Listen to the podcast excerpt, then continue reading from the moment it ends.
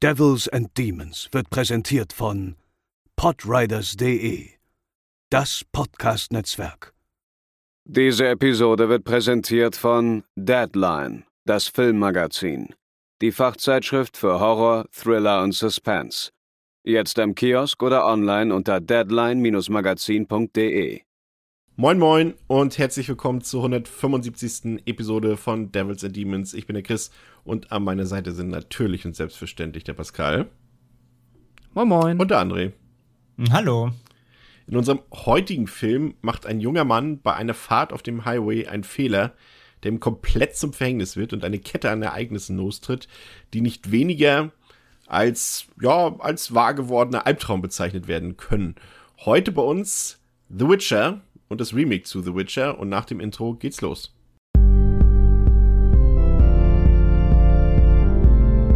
They're coming to get you, Barbara. They're coming for you. Ähm, der erste Witcher aus dem Jahre 1986 hat auf Letterboxd eine Durchschnittswertung von 3,6 von 5 auf der IMDb 7,2 von 10. Oh, das passt ja schon wieder, wie letzte Woche. Ähm, der Film ist mittlerweile ab 18 Jahren freigegeben und ihr habt da quasi so ein bisschen die Qual der Wahl. Es gibt ein paar vergriffene Editionen von Nameless im Mediabook. Es gibt aber mittlerweile auch eine Emery und auch ein Mediabook von Filmjuwelen. Ähm, könnt ihr euch bedenkenlos schnappen. Also die Bildqualität ist, ist bei allen Blu-rays, ja, ich würde mal sagen, mittelmäßig, aber irgendwie passt es zum Film, also könnt ihr euch auf jeden Fall bedenkenlos holen, also das ist kein Problem.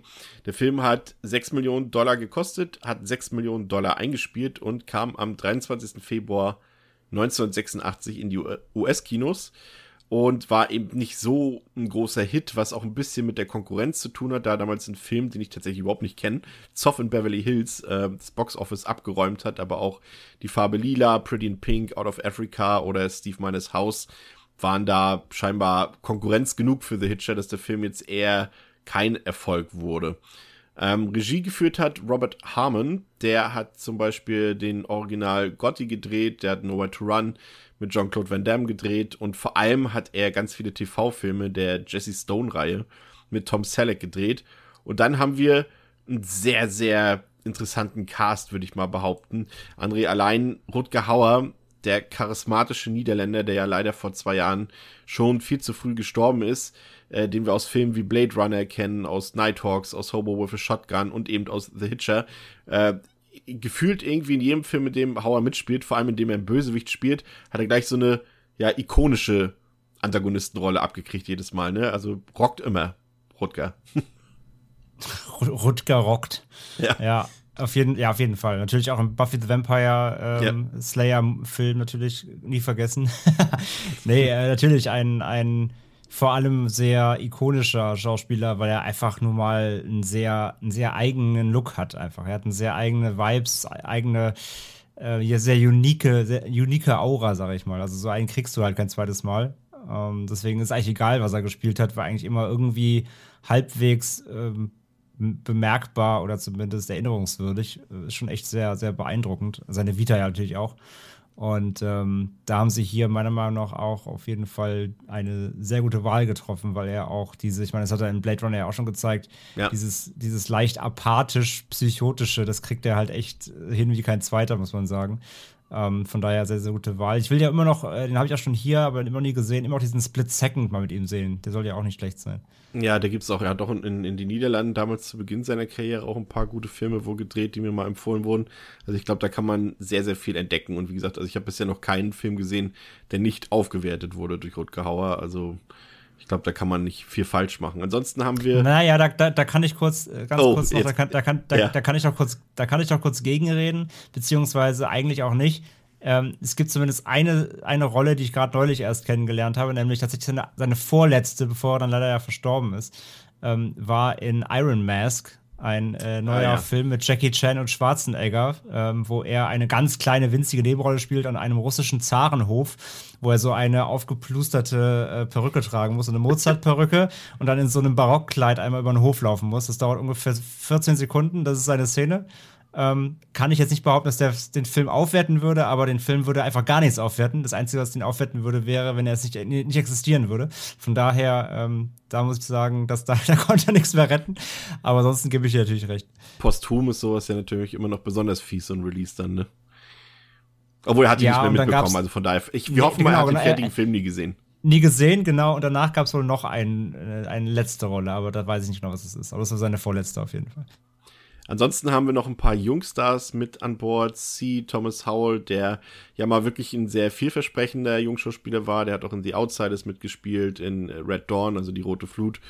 Und äh, ja, und eben in The Hitcher. Und dann irgendwie ist seine Karriere so ein bisschen in Strudeln geraten. Man hat ihn dann auch so nochmal so in den letzten Jahren gesehen, zum Beispiel in, in Amazing Spider-Man 2, aber so richtig die große Karriere wurde es dann nicht. Ich habe auch letztes Mal mit ihm was war denn das? War das Boston Strang? Nee, Hills, Hillside Strang, das habe ich mit ihm gesehen und er hat auch so eine ganz fiese Rolle abgekriegt. Also da ist nicht so wirklich was draus geworden.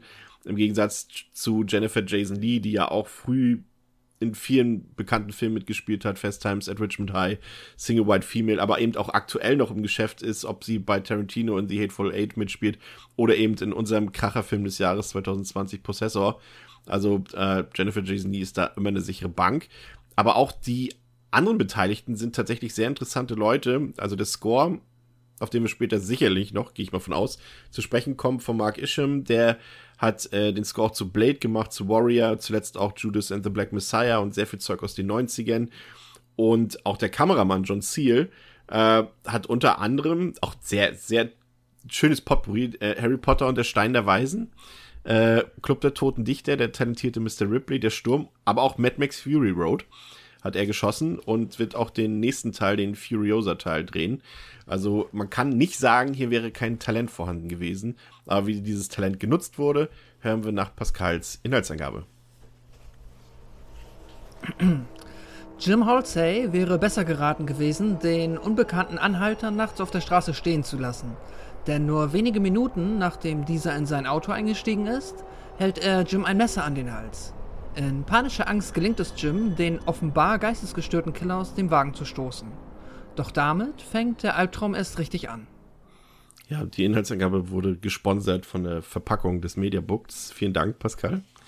Ähm, gibt ja noch nicht so viel her. Diesmal die Inhaltsangabe hält sich ein bisschen mysteriös. Wir schauen mal, wo das Ganze noch hinführt. Das Drehbuch hat auf jeden Fall ähm, Eric Red geschrieben. Der hat auch äh, die Drehbücher bzw. Skripte zu Blue Steel und zu Near Dark geschrieben und das ist auch kein Zufall, denn ähm, bei Near Dark hat ja, bei beiden Filmen, Blue Steel und Near Dark, hat ja Catherine Bigelow Regie geführt, die ja später mit James Cameron verheiratet war, aber zu diesem Zeitpunkt damals war sie noch die Lebensgefährtin eben von Eric Red und deshalb hat er ihr auch die Drehbücher sozusagen überlassen. Red hat selber dann auch nochmal Regie geführt bei dem Film Cohen and Tate.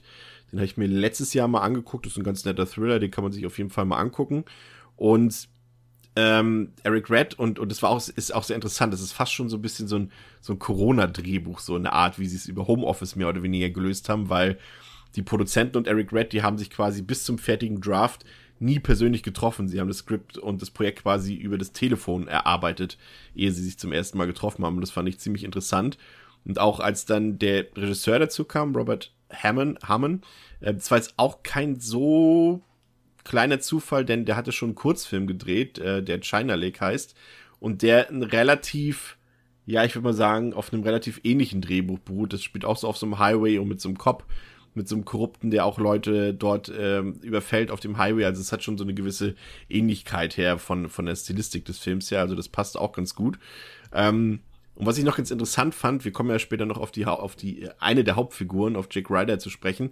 Der sollte ursprünglich tatsächlich äh, von Sam Elliott äh, gespielt werden. Also ich, falls ihr euch noch erinnern könnt, ich glaube, der letzte Film, den ich von ihm gesehen habe, war tatsächlich A Star is Born, als er den Vater von, von Lady Gaga dort gespielt hat. Der sich ja, nee, war das der Vater von Lady Gaga? Nee. Er hängt sich doch in seiner Garage oder im Auto. Wie war das noch? Kannst du dich noch erinnern, André? Oh, ich überlege gerade. Das war der ältere Herr. War das. Nee, oder war das der Vater von. Jetzt muss ich kurz selber mal überlegen, wessen Vater hat er denn da gespielt? Oder war das einfach nur der Mann? Nee. Das muss ich jetzt auflösen. Das können wir jetzt nicht so. Ich prüfe das mal schnell.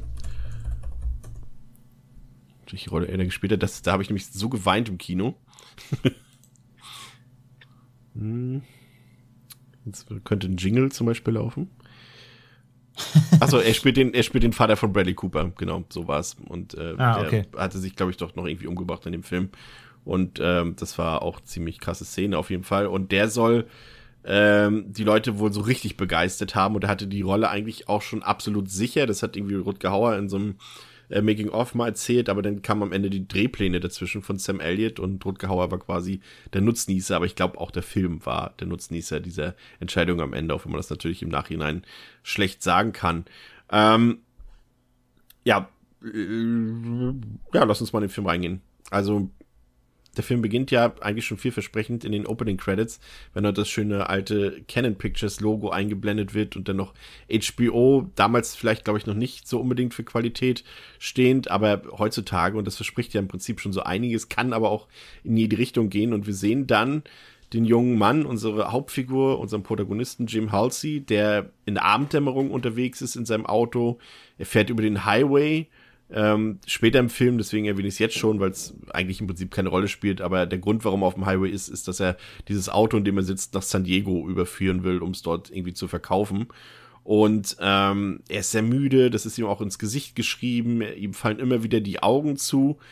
Und dann trifft er auf einen Anhalter, auf John Ryder, der zu ihm ins Auto steigt und äh, Jim begrüßt ihn auch noch und sagt irgendwie sowas Flapsiges von wegen, meine Mutter hat mich immer davor gewarnt, das zu tun. Ähm, ja, und das hätte er vielleicht auch sein lassen, denn früh wird klar, dass der fremde Mann, der dort ins Auto gestiegen ist, nichts Gutes im Schilde führt, weil er Jim auch zwischendurch zum Beispiel einmal dazu zwingt, aufs Gaspedal zu drücken, richtig doll, ähm, als die beiden an ein scheinbar verunglücktes Auto vorbeifahren. Und da kann man sich schon als Zuschauer denken, dass irgendwas dieser mysteriöse Fremde mit diesem verunglückten Auto zu tun haben will. Ähm, und nach dem Vorfall will Jim eigentlich, dass Ryder das Auto verlässt und er will ihn eigentlich in die regnerische Nacht entlassen. Aber dieser weigert sich. Und das ist ja schon mal, ich glaube, der Film setzt hier relativ früh ein Zeichen, äh, vor allem was seine Qualitäten angeht, wie Spannung und Atmosphäre. Äh, und hat eigentlich eine perfekte Ausgangslage, würde ich mal behaupten, André. Ein Szenario, das vielversprechend ist. Definitiv, ja. Also der der Anfang mit, ähm, mit diesem Sekundenschlaf dabei Nacht. Ich glaube, erstmal, das fühlt vor allem jeder, der schon mal irgendwie nachts Auto gefahren ist. Also, das ist eine typische lange Gerade, ja, ist auf dem Highway unterwegs, da gibt es ja eh kaum Kurven. Das heißt, du fährst diese lange, ewige Straße runter, es ist dunkel, es regnet und du bist einfach am Arsch. Und äh, allein das finde ich hat schon mal so eine, so eine, das ist so ein Einstieg irgendwie. Der Typ ist halt fertig, der ist müde, der will liebst eine Pause machen, kann aber nicht. Und dann kommt halt ähm, diese Anhalter hinzu. Mhm ist ja auch so eine Situation, gerade glaube ich auf so einem Highway, wenn du weißt irgendwie, okay, hier ist halt weit und breit gar nichts, weißt wenn das jetzt irgendwie stadtnah passieren würde, könnte man sich auch mal irgendwie denken, ah nee, kein Bock, da kommt schon der nächste irgendwie, aber auf dem Highway sind ja auch nicht immer massig Autos unterwegs, das heißt, du weißt ja auch nie so, wann kommt hier wirklich mal das nächste Auto vorbei und sollte man vielleicht mal anhalten, ähm, was er dann ja auch tut. Und ich finde ja, dass ähm, halt dieser John Ryder natürlich ich meine, es liegt natürlich auch ein bisschen an Ludger Hauer, aber sobald er im Auto sitzt, herrscht da eine weirde Atmosphäre. also äh, er, er, er, er antwortet halt so nicht so richtig auf Fragen, weicht halt aus ähm, oder stellt Gegenfragen oder ähm, ja, starrt einfach nur apathisch nach vorne. Also ich finde, da, da, also der Film macht ja auch keinen großen Hehl drumrum, weil warum sollte er auch? Ne? Der, der, der Plot ist ja relativ eindeutig. Aber ja, ich finde halt, man, man spürt das direkt, dass sobald er ins Auto steigt, ähm, äh, ja, wird es da irgendwie, da irgendwie kühl drin, sag ich mal. Das, das, das versprüht er auch direkt einfach. Ja, das Drehbuch ist hauptsächlich inspiriert tatsächlich von einem Song von The Doors, nämlich Riders on the Storm, äh, in dem es quasi im Prinzip um einen ähnlichen Sachverhalt gilt und daraus hat er quasi äh, Eric Red das Drehbuch entwickelt. Ähm, Pascal, das ist ja im Prinzip eines unsere Urängste oder der Urängste des Menschen im Generellen, diese Angst vor dem Fremden. Und in dem Fall ist ja John Ryder quasi das Fremde, was zu dir ins Auto steigt. Und da gehen ja normalerweise, also rein von deinem Urinstinkt, gehen ja eigentlich schon die Alarmglocken los, wenn, wenn sowas passiert. Also André und ich kennen das ja ohnehin als, als, äh, als Moderatoren von True Crime Germany, dass man solche Sachen nicht machen sollte.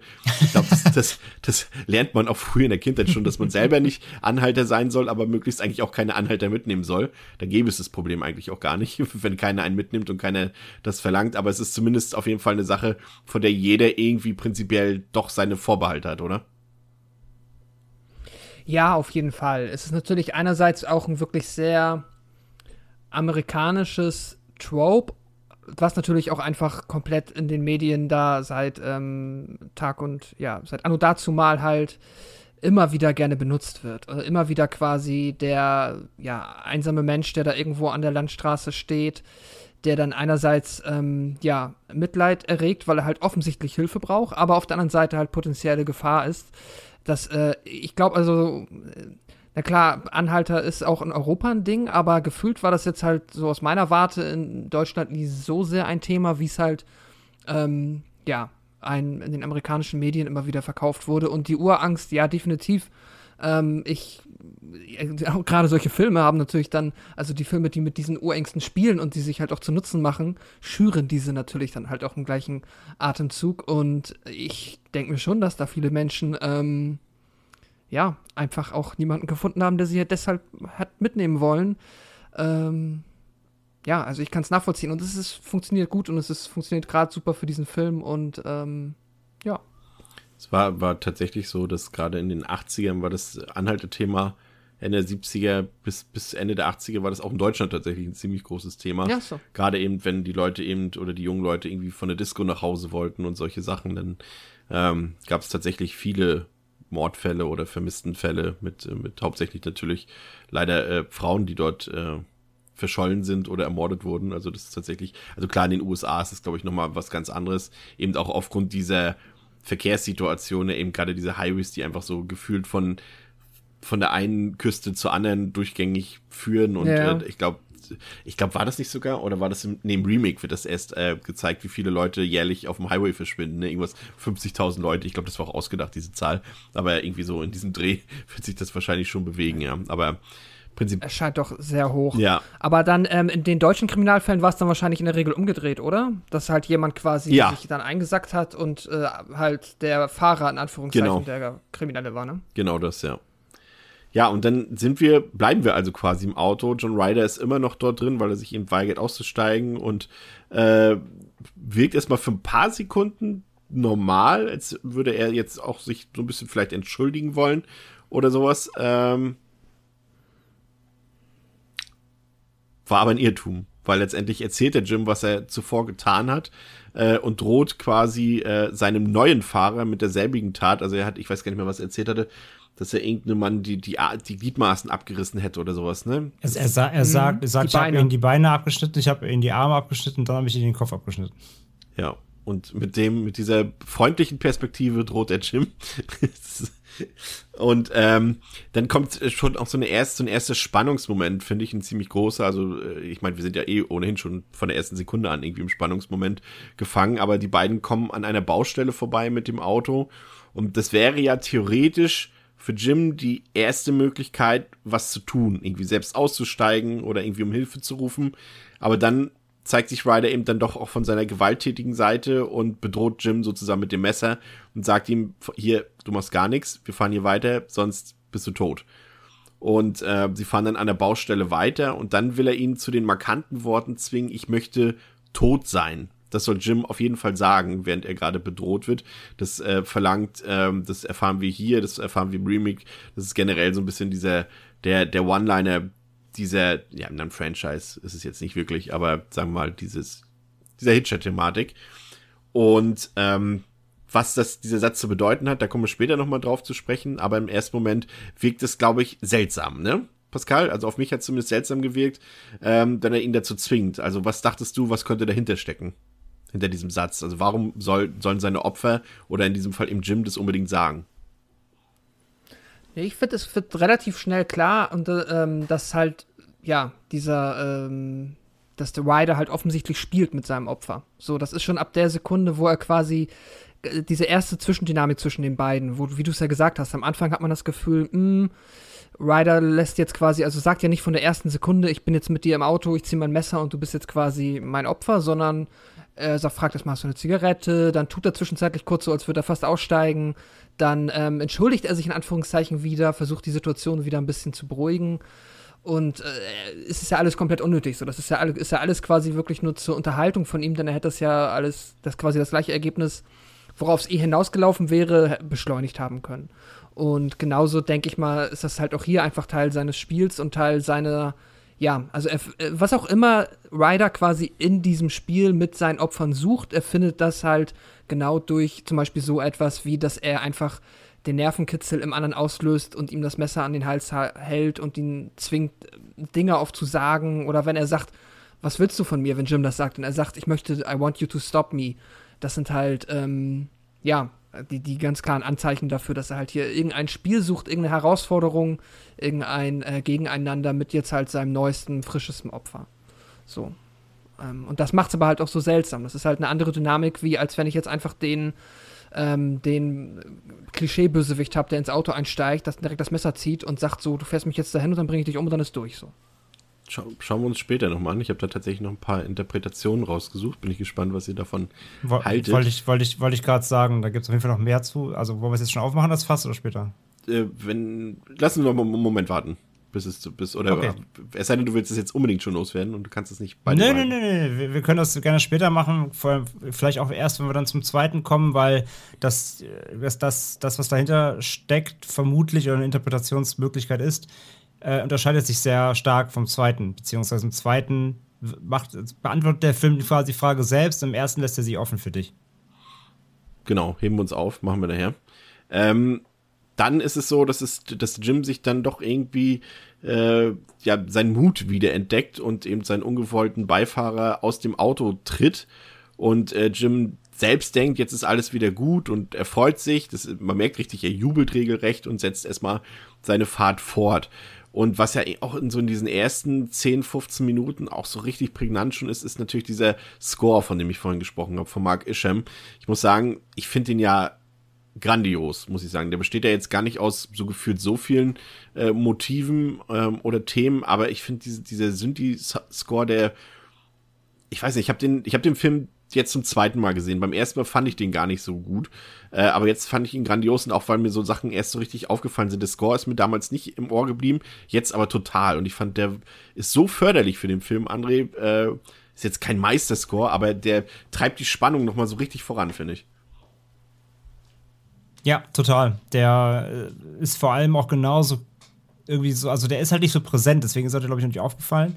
Ähm, der ist, der ist fast so kühl wie Ryder selbst so als Charakter. Ich finde, der, der, der läuft halt so mit, unterstützt diese fast schon so ein bisschen, ja, wie sagt man sagen, so nicht, nicht, nicht, nicht melancholisch, aber ja, äh, aber Film, doch, doch, geht schon in die Richtung. Fast, fast schon, doch fast, ne? Ja, schon, fast schon, so fast eher, beziehungsweise aus Ryders Perspektive eher misanthropisch. Also so eine, so eine sehr unterkühlte Stimmung einfach erzeugt er und das, das trägt er halt den Film so durch und das, das, das unterstützt ja auch die Bilder und weil du vorhin sagtest, die Blu-ray sieht ja auch nur so mittelmäßig gut aus, aber es liegt ja auch so am Film. Der hat ja, ja so einen sehr, der hat ja so einen sehr tristen Look, da gibt es keine knallenden Farben und so, ist ja sehr entsättigt, aber es ist ja auch so gewollt und das unterstützt der Score halt, weil er sehr zurückhaltend ist. Aber wenn man ihn mal genau wirklich ähm, mal genau hinhört, dann merkst du erst, wie, wie förderlich der ist. Wobei ich fast fand, der war nicht, ich will gar nicht unbedingt sagen entsättigt, ich fand ihn fast ein bisschen überbelichtet. Also, dass der Kontrast da deutlich zu hoch angesetzt war, irgendwie, weil das, wenn du irgendwie so in manchen Szenen, wenn, wenn nachher Tageslicht ist, gerade äh, C. Thomas Howells Gesicht schon fast, also richtig weiß war, fast wie Papier, Fand ich eher, eher ein bisschen überbelichtet. Aber ja, es ist aber so, es sind keine echten Farben so zu sehen. Also in dem Punkt sind wir uns auf jeden Fall, glaube ich, einig.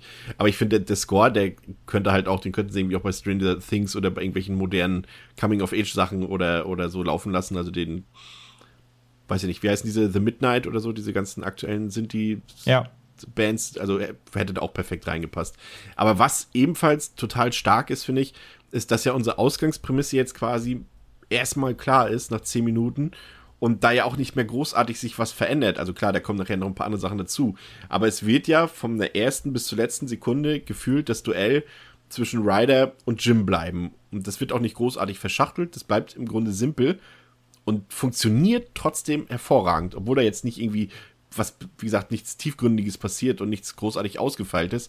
Aber ich glaube, Pascal, gerade in dieser Simplifiziertheit liegt die große Stärke dieses Films auch ein bisschen. Ne? Also es weicht nicht ab, es gibt kein unnötiges Drama. Du hast natürlich, komme ich später noch drauf, äh, vielleicht so ein bisschen Romancing, aber auch nur absolut minimal, dass es wirklich überhaupt nicht aus der eigentlich spannenden Story rausreißt. Und das finde ich irgendwie so großartig daran.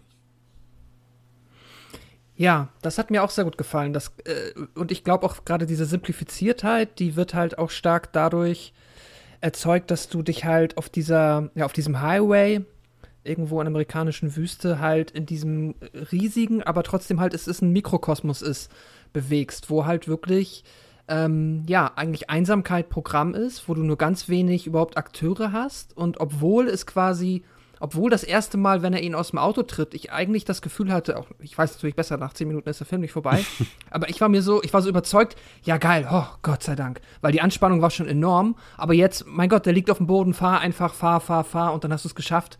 Klar ist es nicht so, aber ähm, äh, das überhaupt quasi ähm, auch dann, dass das glaubwürdig ist, dass das halt weiter jetzt ein Kampf ist in, auf dieser Straße, in Anführungszeichen. Ähm, das, das schafft der Film äh, gerade durch dieses, ähm, ja, dadurch, dass es halt so eine, durch das Setting und aber auch durch Sachen wie Score und dieses, ähm, ja, auch das Audiovisuelle, dass es halt alles so einsam aussieht, dass es alles so trist ist, dass er halt wirklich auf dieser Straße nicht mal eben irgendwo hinkommt. Und wenn er irgendwo hinkommt, dann ist es im Zweifel schon zu spät. Und das ist ähm, ganz cool. Es fühlt sich halt wirklich an wie so ein Film, der in seinem eigenen Universum spielt. Und es gibt halt gefühlt glaubwürdig erstmal kein Entkommen aus diesem, ja, aus diesem Straßenabschnitt, auf dem er rumfährt. Ich finde es auch richtig gut, was du sagst mit diesem eigenen Universum, weil äh, wenn man sich, wenn man den Film, glaube ich, aus dieser Perspektive betrachtet, die du gerade angesprochen hast, funktioniert es mit der Logik auch deutlich besser, weil man sich einfach so ein bisschen davon mhm. entfernen muss, glaube ich, dass der Film einer gewissen Logik folgt. Da können wir auch später nochmal drüber reden. Jetzt ist ja im Prinzip noch nichts Unrealistisches passiert, aber da kommen ja nachher schon ein paar Zufälle, sage ich mal, zur Geltung. Da muss man das einfach ausblenden und sich vorstellen, okay, das ist ein eigener Kosmos, ein eigenes Universum. Deswegen fand ich den Ansatz schon mal, schon darauf bezogen, schon ziemlich gut, aber der passt später ja noch viel besser. Was ich interessant finde, und ja schon fast tragisch finde ein bisschen, ähm, ist, dass äh, Rutger Hauer ja auch gerne immer so ein bisschen zur Improvisation neigt und auch in diesem Fall hat er, sag ich mal, die Position des Messers und wie nahe er ähm, C. Thomas Howell quasi in diesem Duell im Auto gekommen ist, auch improvisiert hat und C. Thomas Howell hat tatsächlich eine richtige jahrelange panische Angst vor Rutger Hauer entwickelt.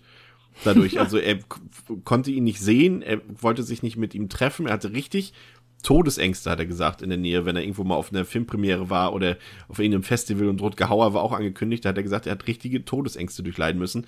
Und erst 25 Jahre auf einem, auf einem, auf einer Wiederaufführung des Films äh, hat er sich getraut, mit Rutger Hauer mal darüber zu reden. Aber es ist schon, das ist schon äh, amtlich, André, oder? Total.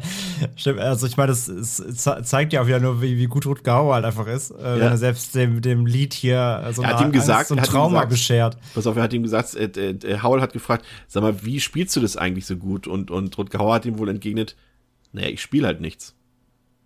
In, so, in, seiner, in, dieser, in dieser Art. So. Und dann, dann war es wohl vorbei. Geil. Ich hatte auch gelesen, dass er auch halt komplett ähm, am Set halt Rutger Hauer quasi in der Rider-Rolle geblieben ist und sich da halt dann auch, also dieses Typ, also in Anführungszeichen typische Method-Acting-Ding, ja. dass du dann halt so drin bist, dass du drin bist und ey, ich kann es absolut nachvollziehen, wenn du halt, also wenn der gleiche Wahnsinn, den er halt so auf ähm, Film gebannt, den er da so gut rüberbringt, dieses verrückte Grinsen und dieses immer überlegen sein und immer undurchschaubar böse sein, wenn er das auch dann noch zwischen den, also quasi zwischen den Takes dir so projiziert, dann glaub, kann ich mir sehr gut vorstellen, dass dir das Angst einflößt. Weil vielleicht ist er ja wahnsinnig. vielleicht ist er das ja. vielleicht haben sie einfach nur den Typen gefunden, der zufällig eh die Rolle ist, die hier gespielt wird. Ich kann dir nicht das Gegenteil erzählen. Also von daher. ja. ja, und es wird, wird ja noch, wird ja noch heftiger, was, was die, die Rider-Sache angeht. Also es ist ja dann wieder Tageslicht und, und wie gesagt, äh, Jim fühlt sich in Sicherheit.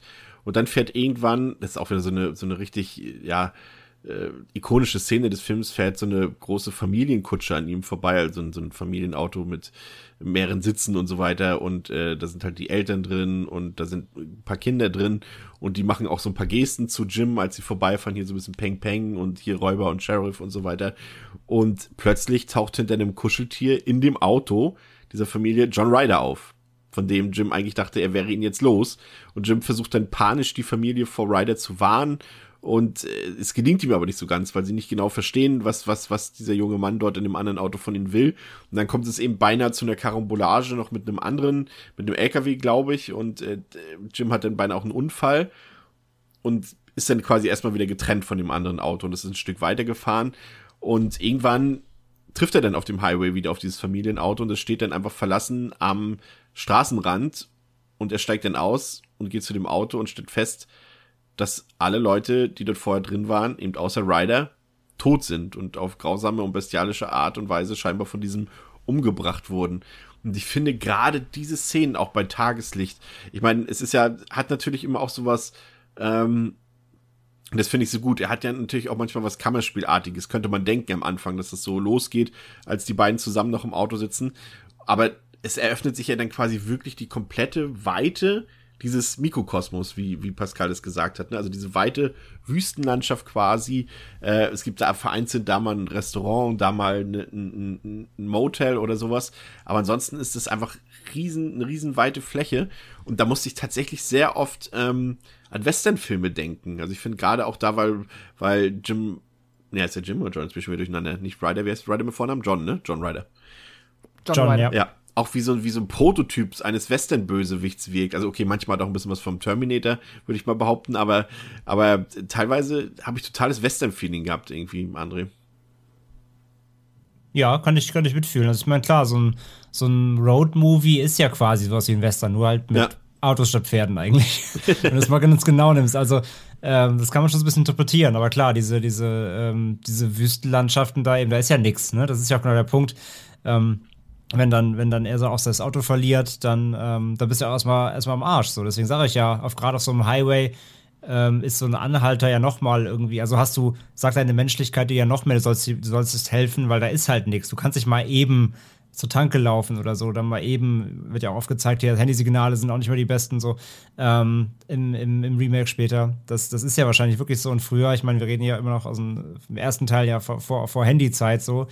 Ähm, das, das, da, da erreichst du halt nicht, nicht mal eben jemanden. Und das bringt halt diese, diese, dieses Outback, sage ich mal, dieses amerikanische ja gut rüber. Und das finde ich, kann man mit dem, mit dem Western-Setting durchaus so ein bisschen vergleichen, ja. Ja, dann sehen wir natürlich anhand dieser Szene auch wirklich diese gnadenlose Brutalität und Gewissenlosigkeit und Kälte, die Ryder an den Tag legt, Pascal. Ich meine, das ist eine Familie. Ich meine, da waren, ich glaube, zwei Kinder waren, glaube ich, in dem Auto mit bei und die hat er einfach mit umgebracht. Ja, es ist krass. Da kommt der Film auch tatsächlich mit einer Härte um die Ecke, die ich dem Film zu diesem Zeitpunkt jetzt gar nicht mal unbedingt zugetraut hätte. Das kann natürlich auch so ein bisschen jetzt ähm, aus der Zukunft, aus der Zukunftswarte daran liegen, dass das halt ja dann schon ein relativ profilierter Cast auch ist, der sich irgendwie so aus meiner Sicht jetzt halt auch, klingt blöd, so wertig anfühlt, dass ich jetzt halt nicht damit gerechnet hätte, dass der Bösewicht Rutger Hauer dann da direkt in der ersten Filmhälfte ein paar Kinder hops nimmt. Das ist schon krass. Das ist heftig und das fühlt sich auch einfach brutal an. Und es ist aber auch gleichzeitig so super effektiv, weil wenn Jim dann halt dasteht und realisiert, was passiert, dann ist es halt spätestens mh, mm, auch bei ihm angekommen. Das ist halt nicht nur der äh, slightly, also der etwas verwirrte ähm, Trophy ist, der da irgendwie, der kurz in sein Auto gehüpft ist und der jetzt dann wieder rausgefallen ist, sondern dass das hier jemand ist, der ja ein ernst, also quasi jemand, der erstmal gar keine Skrupel hat also definitiv absolut dazu bereit ist, Menschen, unschuldige Menschen, die ihm nichts getan haben, umzubringen. Der offensichtlich ähm, jetzt vor ihm auf dieser Straße ist. Ähm, ja, das ist, äh, es ist in der Hinsicht unfassbar effektiv und grausam. Also es erwischt den Zuschauer und gleichzeitig ähm, auch auf der Ebene, dass man halt jetzt versteht, okay, Jim, dem gehen jetzt halt spätestens jetzt auch wirklich richtig die Muffen. Und ja, ist grandios. Aber halt auch schon ziemlich heftig, muss ich sagen was ich auch immer wieder erstaunlich finde, ich meine, der Film war jetzt auch nicht so teuer. Und ähm, ich habe mir dieses, so eine Art, es gibt da so eine Art Making-of, das heißt, ähm, jetzt muss ich selber nochmal gucken, wie es hieß, uh, The Hitcher, How Do These Movies Get Made aus dem Jahre 2003, ist auch auf der Blu-ray drauf, kann man sich unbedingt mal angucken. Da erzählen sie auch, dass das Budget eigentlich eher für einen TV-Film damals gereicht hätte, ähm, er aber auch gerade durch dieses, ja, durch dieses, äh, Breitbandbild und durch diese ganzen Panoramaaufnahmen, die man so von dieser Wüste bekommt und so weiter, so einen unglaublich hochwertigen äh, Eindruck hinterlässt, auch wenn wir nachher an die Actionsequenzen denken. Die sind ja auch alle vom technisch vom Allerfeinsten gemacht, auch die Spezialeffekte und so weiter. Ähm, das fand ich auch auf jeden Fall sehr beeindruckend. Aber dann ähm, kommt das. Wenn wir, wenn wir ja. gerade noch bei dem, gerade noch bei dem, äh, gerade schon bei toten Kindern sind, ja. ähm, vielleicht auch noch mal so ein Punkt, äh, darauf einzugehen, wie vergleichsweise harmlos Hitcher trotzdem ist in seiner Darstellung von Gewalt. Ja, das finde ich, fällt mir immer wieder, das fällt mir halt immer wieder auf, ähm, gerade im Vergleich dann später zum, zum Remake, wenn wir später darüber reden. Ähm, der, der, das Original, das trumpft jetzt nicht durch, durch grafische Gewalt auf. Das ist jetzt, das ist jetzt kein Gore-Fest oder so, ne? Das ist ja gerade so ein, in, wenn man von 80er-Klassikern redet, aus dem Genrebereich, dann, dann da haben ja meistens schon wieder die Leute irgendwie äh, Blut en masse im Kopf. Ähm, das ist ja gar nicht so. Ähm, Hitcher versteckt das meiste sogar und lässt sie das eher im Kopf, ähm, durch den Kopf gehen quasi. Ähm, wie, wie zum Beispiel dann eben, wenn er hier die, die, dieses Auto reinschaut, wir als Zuschauer sehen nicht, was da passiert ist, wir können es nur erahnen er geht zu seinem Auto zurück und kotzt halt erstmal, weil, weil der Anblick scheinbar so schlimm war, dass er sich erstmal übergeben muss. Und mit solchen, solchen Floskeln spielt der Film quasi. Also er, er überlässt meistens dem, dem Kopf ähm, die härteren Sachen. Finde ich auch immer spannend. Das funktioniert sehr gut. Also so ein Film halt zum Beispiel wie Hitcher, ähm, finde ich ja, der, der funktioniert auch ohne die ausufernde Gewalt on-screen gut. War tatsächlich keine Absicht. Ähm, also es ist, also es ist, ich glaube, am eindeutigsten wird es ja bei einer späteren Szene, die ja auch so ein bisschen, sage ich mal, auch sehr ikonisch ist für diesen Film, die eben hier ausgeblendet wird später, so wenn wir Richtung Finale gehen und äh, im, im Remake dann einfach on-screen komplett ausgeführt wird. Ich glaube, wissen alle, wovon ich rede, mhm. da kommen wir später noch zu. Ähm, aber es ist tatsächlich so, dass das Originaldrehbuch äh, ja eher für einen Drei-Stunden-Film gedacht war und alles, was nachher nicht im Film gelandet war, waren größtenteils Splatter-Szenen. Also man äh, sieht noch, wie Ryder eigentlich eine andere Familie komplett abschlachtet, also nicht nur die im Auto, sondern einfach auch noch so irgendwie auf einer Wildbahn. Ähm, wir erinnern uns ja später noch an diese Szene mit dem Finger auf dem Burger, den, äh, den Jim dort ist. Das sollte eigentlich ein Auge sein. Es sollte noch eine Sexszene geben mit der, mit der früheren Freundin von Jim und äh, ein, ein Charakter sollte auch noch enthauptet werden on screen. Und all diese gory Moments sind quasi dann, als das Skript dann immer wieder nochmal äh, umgeschrieben wurde, dann draußen gelandet. Aber es ist generell interessant, ähm, dass zum Beispiel der, der berühmte Roger Ebert, der äh, ja vermutlich bekannteste Filmkritiker aller Zeiten, ähm, hat nur ganz selten null Sterne für einen Film vergeben also die absolute Tiefswertung und äh, The Hitcher hat die Tiefswertung von ihm bekommen in der äh, TV-Show von ihm und und und Gene Siskel und äh, da ging es eben auch darum, dass es äh, dass der Film zu brutal war und da haben sie ihn auch gefragt, ja, ist das vielleicht ein Film, wo man mal über Zensur nachdenken sollte? Und Ebert hat dann äh, geantwortet, of course, the film should be made, it should be shown, and it should not be attended by anybody. und das ist halt so lustig, weil wir finden den Film jetzt eher harmlos. Es gab auch wirklich ähm, George Bush hat den Film, also der, der spätere, genau, der spätere Präsident zu dem Zeitpunkt war ja auch, ich glaube, ja, Anfang der 90er war er Präsident, ne? Senior, glaube ich. Also zu dem Zeitpunkt auf jeden Fall noch nicht.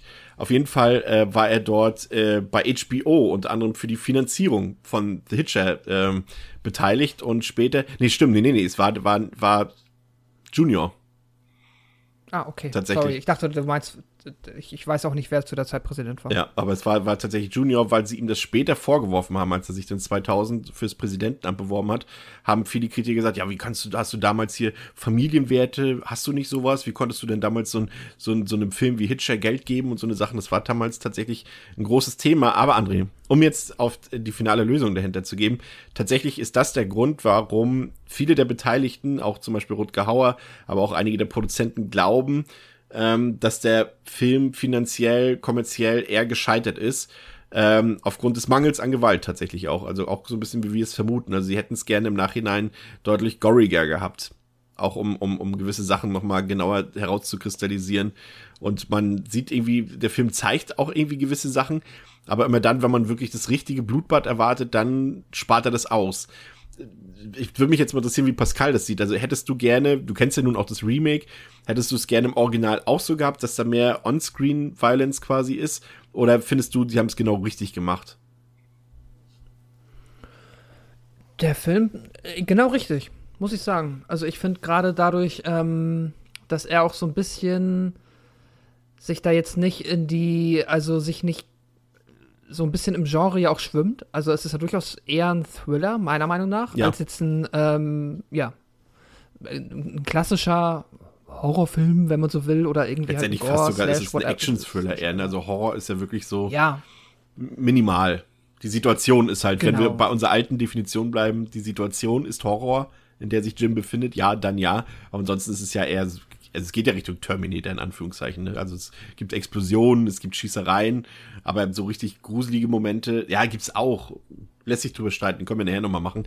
Aber äh, ja, ja setz mal fort. Genau, nee, ich, ich, ich finde, das passt genau. Ähm, klar hätte das jetzt, ähm, wenn er jetzt irgendwie an der einen Stelle, wir kommen später noch auf die eine ikonische Stelle, wenn der Film da jetzt mal gesagt hätte, okay, da setzen wir doch mal irgendwie einen grafischen, grafisches Highlight und äh, zeigen da ein bisschen mehr, hätte dem Film nicht geschadet, hätte er vielleicht sogar noch mal ähm, ihn in der Hinsicht ein bisschen erinnerungswürdiger gemacht äh, oder auch noch mal so einen Schlag in den Bauch versetzt. Aber das ist im Endeffekt nichts, was dem Film fehlt, beziehungsweise alles, also auch, glaube ich, nicht, was nichts, was dem Film jetzt noch arg geholfen hätte. Der funktioniert unabhängig davon und der braucht auch das nicht. Der hat halt die Qualitäten und ich finde auch den Fokus eh woanders gesetzt als ja auf diese auf diesen Aspekten. Es geht dann weiter mit dem Katze-Maus-Spiel. Jim sucht dann ja in so eine Art Schuppen dort nach Hilfe oder zumindest erstmal nach Schutz und dort trifft er eben wieder auf Ryder, der ihm einen Autoschlüssel hinwirft und dann einfach wieder geht, um, das ist halt auch so dieses, dieses Spielchen, das ist so perfide. Er, er, er, er sucht sich dann quasi schon als Anhalter wieder neue, eine neue Mitfahrgelegenheit. Und Jim muss da zugucken, tatenlos. Und er weiß halt, was passiert in der Folge und kann aber trotzdem nichts dagegen tun. Und ähm, er setzt dann selber seine, seine Fahrt irgendwann fort und äh, wird dann von Ryder gerammt, der jetzt der Fahrer des Pickups ist, indem er gerade eben noch als, als, äh, als Beifahrer quasi, als Anhalter eingestiegen ist. Und äh, das ist einfach auch dieses perfide Spiel, was das so, was einfach diesen Rider-Charakter auch so formt. Ne? Also diese Gewissenlosigkeit steckt da auch wieder in jeder Szene drin, aber eben auch dieses Spiel. Er will ihn noch nicht direkt umbringen. Er will jetzt einfach mit ihm spielen und will äh, quasi Jim bis zum Äußersten treiben. Und vielleicht ist jetzt dann gleich auch schon der Zeitpunkt, äh, wo wir ein bisschen über die Motivation reden können. Auf jeden Fall ähm, schafft es Jim immer noch zu einer Tankstelle, die dann aber scheinbar verlassen ist. Und dort ist, taucht wieder Ryder auf und macht mit seinem neuen Pickup dann Jagd auf Jim und äh, steckt dann sogar die Tankstelle dort in Brand, nachdem er das ganze Benzin dort ähm, ausgebreitet hat. Und jetzt bin ich gleich gespannt, was André sagt. Also ich fand die Theorie eigentlich am schlüssigsten, dass Ryder selbst eine Art Todessehnsucht hat und auch gerne sterben wollen würde, aber er will sich nicht einfach umbringen. Er will, dass das jemand anderes macht. Und dazu sucht er quasi auf der, auf dem Highway einen ebenbürtigen Gegenspieler und er glaubt ihn in Jim gefunden zu haben. Und das führt letztendlich dazu, dass mit allem, was jetzt mit Jim passiert, was ja, vielleicht ist es auch ganz gut, weswegen wir jetzt gleich jetzt schon darüber reden, äh, wenn dann gleich die Polizei ins Spiel kommt, dass äh, Jim selber quasi trainiert wird von Ryder, weil er selber dann irgendwann so zum Gejagten wird. Also Ryder ist ja quasi auch ein Gejagter, letztendlich äh, ein Serienkiller ist immer ein Gejagter, aber Jim, dadurch, dass er irgendwie zu Unrecht sozusagen äh, in diese Situation gerät, wird selber irgendwann zum Gejagten von der von der Polizei und muss sich verteidigen und muss irgendwie aus der Situation rauskommen und wird ja, so viel sei ja schon mal verraten, selber am Ende zum Mörder. Und das finde ich eigentlich ist ein ziemlich, also ja, vielleicht jetzt kein logisches Motiv, aber zumindest psychologisch durchaus interessante Variante. Und die finde ich auch bis jetzt am besten. Aber ich weiß ja nicht, ob du was anderes im Angebot hast. Ja, das ist natürlich die meistverbreitetste und auch angesehenste, genau. Also das Rider, ähm, wie gesagt, das ist der Unterschied zwischen, also der, der signifikante Unterschied zwischen Original und Remake ist halt, dass diese diese Todessehnsucht wird halt ja von Jean Bean im Remake klar geäußert. Das haben sie halt da ähm, ein bisschen stringenter gemacht und haben dieses Motiv klar zugewiesen. In Hitcher wird das nie geäußert, also im Original wird das nie geäußert, aber ich, ja, es, es deutet vieles darauf hin, ne, dass ich finde, man hat einfach, also das, das macht ja diese Melancholie dieses Charakters aus. Er wirkt halt auch so, ähm, er wirkt halt so nach Erlösung suchend. Also, er, er, ist zwar, er ist zwar dieser durchgeknallte Serienkiller, aber er hat immer so eine Traurigkeit irgendwie mit, schleppt er mit sich rum. Ähm, und das mit dem, ja, einen ebenbürtigen Gegner suchen, ähm, das wird ja quasi dadurch angefacht im Grunde, dass als an der Baustelle ähm, er halt sagt, hier von wegen, sprich den Satz, ne, ich will tot sein. Ja. Und er dann aus dem Auto halt stößt, ne, mit, den, mit den Worten eben, ich will nicht, ich will nicht sterben. Da, ähm, wenn, wenn er dann wieder auch wieder aufsteht, dann, dann lächelt er auch so ganz leicht. Ja. Und ähm, das wird ja so interpretiert eben, dass so, dass, dass, dass John Ryder in dem Moment quasi seinen, seinen, äh, wieder, also seinen, seinen Widersacher gefunden hat, von dem er gerne umgebracht werden will. Und ähm, er treibt ihn dann quasi aufs, ins Äußerste, um das auch wirklich äh, zu provozieren, quasi. Das ist so ein bisschen die, die, ähm, die, ja, die, die allgemeine Interpretation davon, auch die, die am meisten benutzt wird. Ähm, darüber hinaus gibt es ja dann noch die, wo viele sagen, dass das Ganze ja noch sogar noch ein bisschen eine Stufe drüber ist, fast schon so ein bisschen übernatürlich, kommt ja da noch ins Spiel. Also viele sagen ja auch, John Ryder äh, quasi äh, gibt's, also John Ryder ist halt kein Mensch, sagen ja viele auch sondern John Ryder ist quasi, ja. Wie immer die Reinkarnation des Bösen. Habe ich gelesen. Also die, die, quasi, genau. Ja, also er ist quasi das, das, das, das absolute Böse muss aufgehalten werden, beziehungsweise die Metapher des Films ist, und die, das finde ich eigentlich auch, also das, das ist auf jeden Fall auch plausibel. Die Metapher des Films ist quasi, man muss sich seinen Ängsten stellen. Du kannst vor deiner Angst nicht immer wegfahren, sondern du musst dich ihr stellen. So, das, das wird ja auch passen auf die, auf die ganze, ähm, auf die ganze, auf das ganze Skript.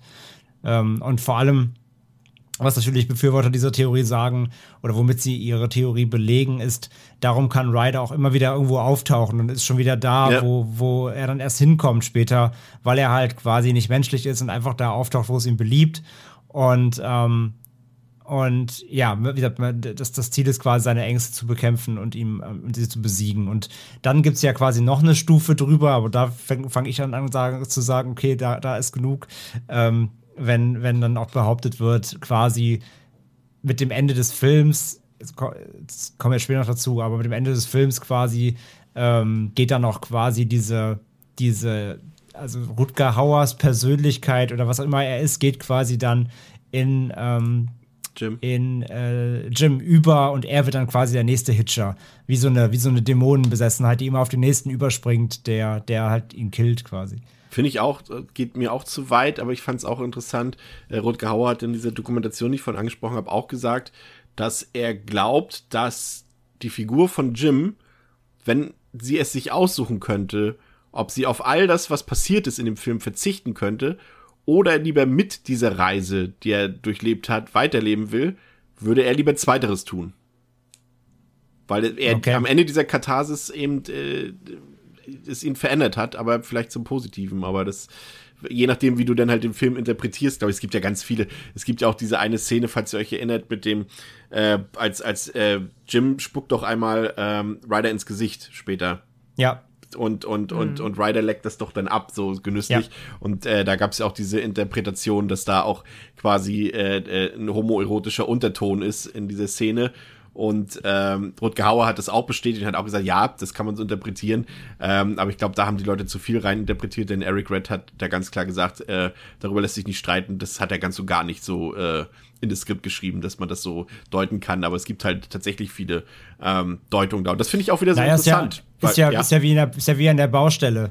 Ähm, da, nutzt, da nutzt der Hit, da nutzt John Ryder ja auch äh, quasi diese dieses Argument, sag ich mal, ähm, als der Baustellentyp da reinleuchtet, ähm, da greift halt John Ryder äh, Jim halt so ans Bein. Ja. Und der Baustellen-Dude denkt ja dann, die sind ein Paar und sagt ja, ja auch von wegen so, ja, dann ihr Turteltäubchen macht's mal gut. Und John Ryder macht ja so, gibt ihm ja so einen Luftkuss dann noch. Also das, das, die Untertöne sind ja auf jeden Fall vorhanden. Ja, ja, definitiv. Also das kann er nicht bestreiten eigentlich. ist sogar offensichtlich. Nee. ähm, und ja, was die Theorie halt von wegen, dass John Ryder quasi kein Mensch ist oder ja, irgendwas anderes ist, wird ja auch noch ein bisschen bestätigt, belegt, Anführungszeichen. Ähm, durch, wenn er dann quasi gefasst wird. Ich meine, wir kommen jetzt auf alles noch ein bisschen Foreshadowing, aber ich finde es trotzdem super spannend, das mal kurz auszudiskutieren. Ja, klar. Oder die Möglichkeiten in den Raum zu stellen, weil das beleuchtet ja auch den Film und die einzelnen Szenen immer so ein bisschen anders dann noch. Ähm, wenn er dann später festgenommen ist auf dem Revier und sie versuchen herauszufinden, wer er ist, dann ähm, kommt der Polizeichef ja und sagt halt so von wegen, wir haben keine Fingerdrücke über ihn, wir wissen nicht, wer er heißt, es gibt absolut nichts über ihn, quasi er ist wie ein Geist. Und ähm, es wird ja nicht so über ihn verraten. Und wo, wo, er wird dann gefragt, so, wo, wo, er herkommt oder wo er so. Und, und John Ryder sagt einfach nur Disneyland. und ähm, es, gibt, es gibt halt nichts, die Polizei findet halt nichts über ihn. So dass, das soll ja für die Fans der Theorie auch noch bestätigen, dass er quasi eigentlich kein Mensch ist und nicht existiert. Aber es ist ja exakt das, und Pascal, was wir ja auch lieben an Horror, sagen mal, oder Thriller-Antagonisten, umso weniger wir wissen, umso gruseliger, umso spannender, umso schauriger ist es doch eigentlich. Und das macht der Film doch hier genau richtig, so wie es André gerade gesagt hat. Wir erfahren quasi nichts. Also wir sehen irgendwie, dass, dass äh, Ryder zwei Ringe trägt, aber wir erfahren ja quasi beiläufig erzählt, dass er ja vielleicht sich auch einfach ein paar Andenken äh, an von seinen Opfern mitnimmt mhm. und die überhaupt nichts zu sagen haben. Aber ansonsten wissen wir einfach nichts über ihn, außer dass der Name nicht, also das ist ein Name aus der Werbung, sagen sie, glaube ich, irgendwie einmal, ne? Ich weiß nicht, ob es im Remake war oder hier im Original, aber es ist irgendwie auch so ein, so ein geläufiger Name. Also es könnte, er könnte jetzt auch Max Mustermann heißen, quasi. Und äh, das ist quasi. Ja, ja genau, so, so, so John Doe-mäßig. Ja, genau, und ähm, aber das ist ja das, was, was diese Filme und diese Stoffe so faszinierend machen, ne? dass wir jetzt interpretieren können, was steckt dahinter und nicht, dass der Film uns das vorgibt, so wie es dann meistens dann in den Sequels erst passiert. Ne? Oder ein Remake. Ja. Oder ein Remake, ja. Uh, oder ein Prequel oder wo auch ja. immer, genau, ja. Ähm, ja, absolut. Ich mag das auch total. Ich, der Film ist sich seiner Meinung, also meiner Meinung nach auch ja komplett, ähm, also macht das ja absolut bewusst, dass er das halt einerseits erstmal offen lässt, dass er sehr viel ähm, Interpretationsspielraum, sehr viel Fläche dafür lässt und dann ja sogar so ein bisschen. Also ich finde, das ist, hat fast schon so ein Meta-Moment. Ist jetzt auch, ich greife da nicht in der Story voraus, aber es gibt halt nochmal so ein Aufeinandertreffen zwischen den beiden, wo es einfach nur diesen sehr ikonischen Dialog gibt, wenn halt dann auch Jim quasi wieder Zuschauer sich fragt so, Mann, was machst du, warum machst du das hier eigentlich? Ja. Was soll das? Und dann sagt einfach, einfach ähm, John Wilder sagt dann, hier, du bist ein kluger Junge, du wirst es rausfinden, macht dann sein diabolisches Grinsen und haut einfach ab. War das ist in dem das Diner? Ist so ein bisschen in den Diner, ja. genau, später. Ähm, also nicht im ersten, es gibt ja. Ja, genau, also wo sie dann zusammen da sitzen, genau, mit der Waffe unterm Tisch, ne? Ja, ja, ganz genau. Ganz genau. Und ähm, das ist auch, finde ich, so ein bisschen fast schon so ein. Also er durchbricht die vierte Wand nicht, aber es hat schon so einen leichten Meta-Touch im Sinne von, äh, als könnte es auch an den Zuschauer gerichtet sein. Und ähm, ja, spätestens da wird es dann ja, also finde ich, ist es auch offensichtlich, dass wir halt nicht irgendwie noch, also so eine richtig, also so eine richtige Exposition, so eine richtige Erklärung dafür werden wir nicht mehr bekommen. Ähm, das müssen wir uns halt, wir sind ein kluger Junge oder so, was er sagt, das müssen wir uns dann selbst quasi erarbeiten, herausfinden oder ja, vermuten. Das ist cool, das mag ich. Das macht's halt, das ist halt genau das, der Bösewicht ist böse, das funktioniert, man kann drüber nachdenken, aber wir müssen nicht wissen, wo er herkommt, wir müssen keinen Grund haben, warum seine Eltern waren böse und haben ja. ihn dazu gemacht, das ist alles egal. Ähm, Lieber keine Interpretation, kein Motiv als ein schlechtes Motiv, ne? Ja, genau. Würde ich sagen. Äh, Jim flüchtet dann zu einer Raststätte, die aber eigentlich noch gar nicht auf hat. Und äh, dann kommt äh, mal eine andere Person äh, nochmal ins Spiel, und zwar Nash. Das ist die Bedienung, äh, die freundliche Bedienung aus dieser Raststätte. Und sie lässt Jim rein und lässt ihn auch zum Telefon. Mit dem Telefon verständigt er dann auch die Polizei. Und dann bekommt er was zu essen. Das war tatsächlich so eine der Szenen, die ich entweder nicht so ganz verstanden habe, muss ich ehrlich gesagt sagen, oder ich fand sie einfach blöde, weil als er dann auf seinen Teller guckt und, und dann was essen will, hat er dann plötzlich so einen abgeschnittenen Finger in seiner Hand und sagt, oh nein, Ryder ist hier und rennt aus dem Gebäude raus. Und äh, dort trifft dann auch gerade die Polizei ein und äh, die Polizei nimmt Jim direkt in Gewahrsam, weil sie denken, dass er auf jeden Fall irgendwas mit diesen Morden und so weiter zu tun hat. Und sie finden dann zu einem Überfluss auch noch das Messer von John Ryder bei ihm. Und das ist wieder so eine Sache, entweder passt das zu dem, was André gesagt hat, mit diesem so ein bisschen übernatürlichen Präsenz von Ryder. Äh, weil ich habe ehrlich gesagt nicht so ganz verstanden, wie jetzt dieser abgeschnittene Finger daherkommt. War das jetzt einfach nur ein Shock-Value-Moment? Äh, weil er war ja da nicht in der Küche und hat jetzt das Essen zubereitet. Das war ja trotzdem Nash. Also das habe ich ehrlich gesagt nicht so ganz er verstanden. Hat ja aber auch er hat ja auch das Messer vor allem in der Lederjacke gehabt. So. Das ja. ist ja auch ganz wichtig. Und das Ding ist, ich glaube, die Idee ist, er geht ja auf Klo und zieht sich die Jacke vorher aus und zieht sich die Jacke danach wieder an wenn ich mich jetzt, äh, korrigiert mich, falls ich da falsch liege, aber ich, also ich bin mir recht sicher, dass ja. ich es so in Erinnerung habe. Und so habe ich es dann auch direkt verstanden, dass quasi John Ryder ist irgendwo da, quasi, mhm. un unerkannt von beiden, hat ihm dann mindestens das Messer in die Jacke gesteckt und den Finger äh, irgendwie noch da reingemogelt oder vielleicht war das auch nur eine Illusion von äh, Jim, aber. Also quasi in der Zwischenzeit, als, als Nash in der Küche war und den Teller hingestellt hat, wieder in die Küche gegangen ist und Jim quasi ja. auf Klo war. Ja, genau, okay. irgendwie so. Aber auf jeden Fall, durch das, spätestens durch das Messer in der Jacke fand ich, war das dann relativ klar, dass halt, ja, John Ryder halt in dem Moment ihn ja halt dann quasi, ne, erstmal der Polizei überlassen wollte. Ja, aber das passt, passt doch. Er ist überall da, wo man ihn gerade nicht gebrauchen kann. Ähm, auf jeden Fall ähm, war euch klar, dass ne, also zumindest mir war es klar, ich weiß nicht, ob es euch auch klar war, äh, man hat gleich irgendwie das Gefühl, dass die Figur von Nash jetzt nicht grundlos eingeführt wurde, sondern dass sie irgendwann später im Film nochmal auftauchen wird, oder André? Ja, absolut. Ähm, sie wird auch direkt so als Spot the Second Main Character ein bisschen eingeführt. Also das äh, Genau, sie bekommt ja noch eine Mini-Einführung, genau. Ja. Genau, also das, das merkt man schon, dass sie einen wichtigeren Part spielt. Ähm, von daher, das, das ist eigentlich relativ äh, klar. Und ja, ist halt, will ich ja nicht zu viel vorgreifen, da will ich gleich noch dann lieber mehr zu sagen, wenn sie etabliert ist und wir ein bisschen mehr über sie erfahren und was dann passiert.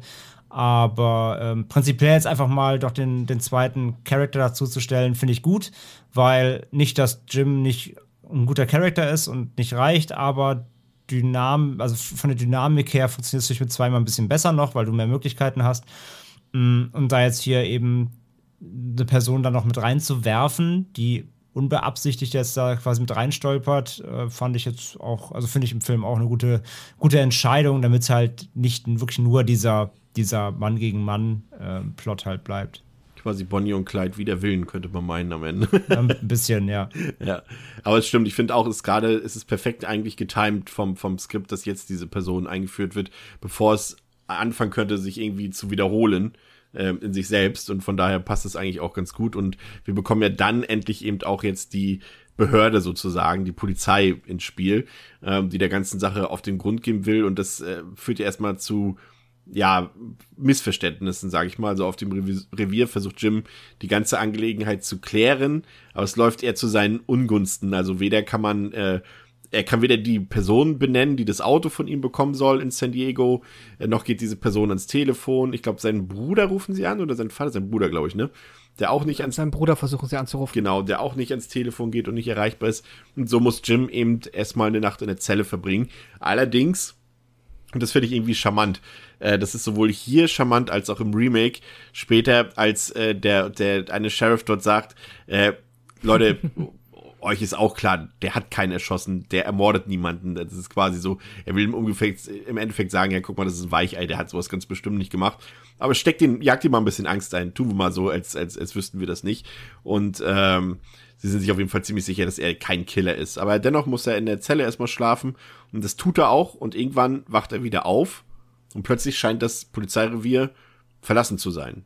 Auch die Zellentüren stehen alle meilenweit auf und Jim muss feststellen, dass alle Cops grausig ermordet wurden von jemandem und natürlich ist jedem klar, von wem diese Cops ermordet wurden. Ähm, aber gleichzeitig muss er auch feststellen, dass eben von draußen schon äh, Verstärkung für die Polizei kommt und er muss jetzt überlegen, was er macht. Bleibt er dort oder flieht er?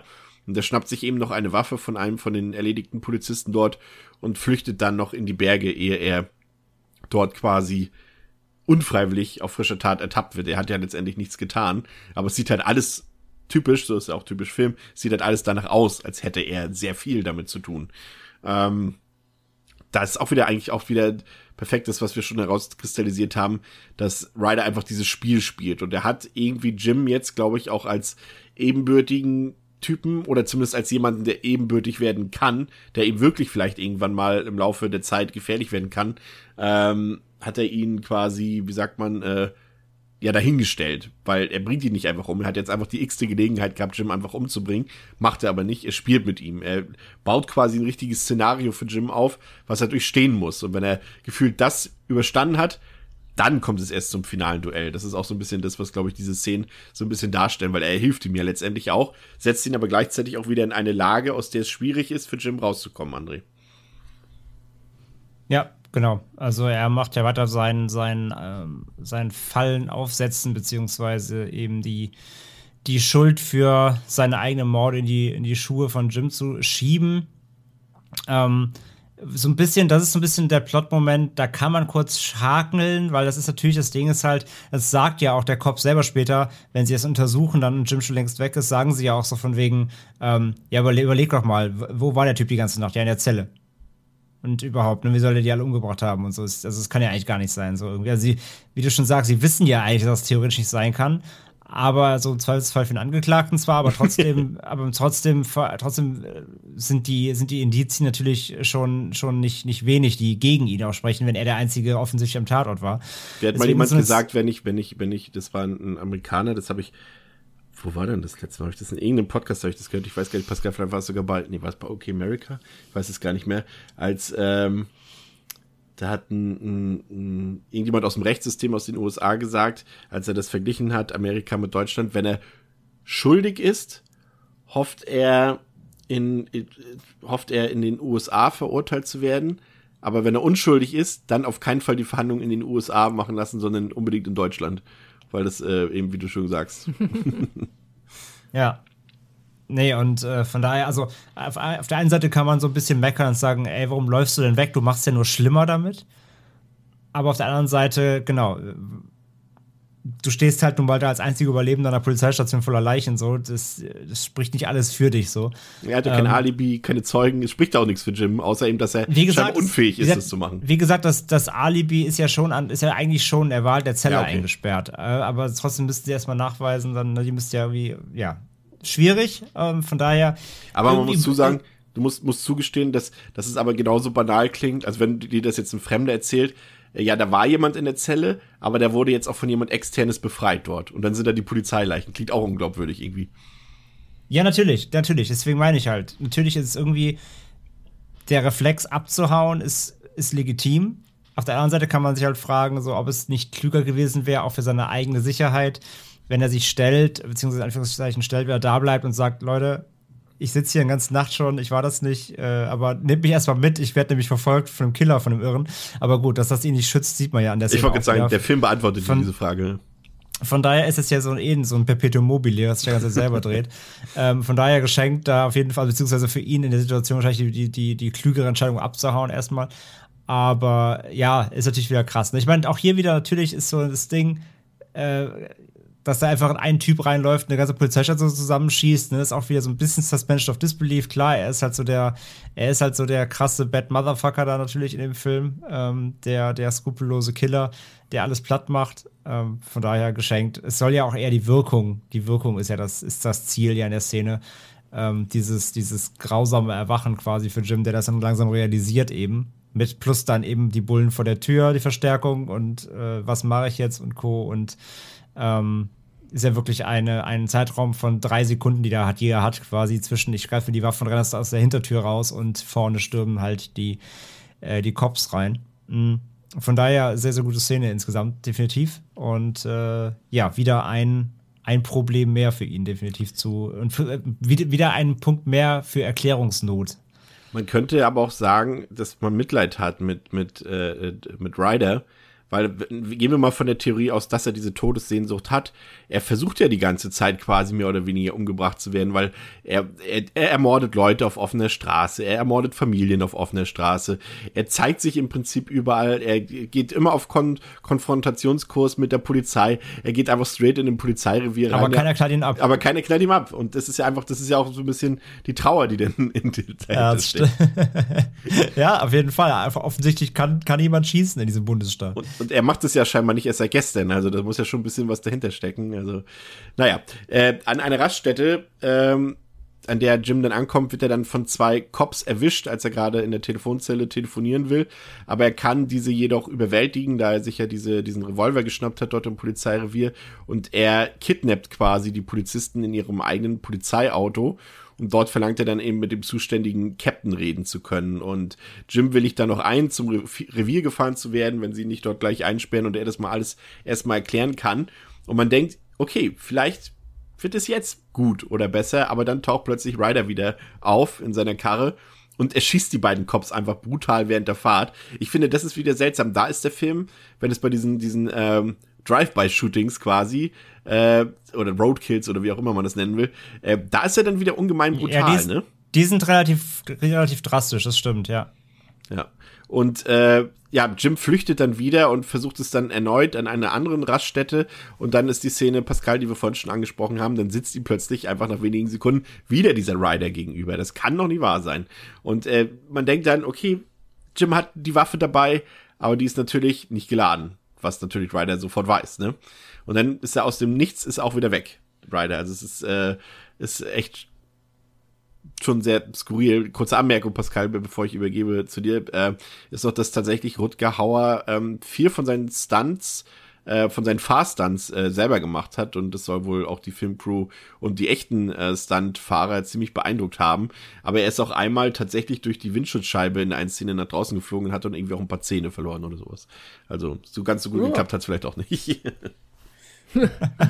Krass. Ähm, ja, heftig. Äh, ja, es ist, ich, ich mag den, den Part mochte ich sehr. Also einerseits erstmal dieses, ähm, Jim halt äh, diese Hoffnungslosigkeit von Jim, dass er quasi erst einmal wird er von den Polizisten halt ja brutal gefangen genommen, dann ist er auf der Station, dann fand ich es auch super charmant, als dann, also ich, ich fand's, musste auch herzlich lachen, als er dann abgeführt wurde und äh, den, ähm, der, der Polizeichef sagt so, ey Leute, der war das nicht, ne? Das wissen wir alle. Okay, weil es ist endlich mal so ein, okay, danke.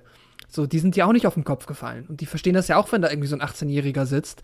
Dass, und dass der höchstwahrscheinlich nicht gerade eine komplette Familie irgendwie. Also gibt es mit Sicherheit auch diese Verrückten. Aber äh, ja, und das, es gibt das auch junge so Verrückte. Dann hat und so. ja, klar, natürlich gibt es. Also, du weißt, wie alt Michael äh, Myers war bei seiner ersten Tat, ne? ja, stimmt.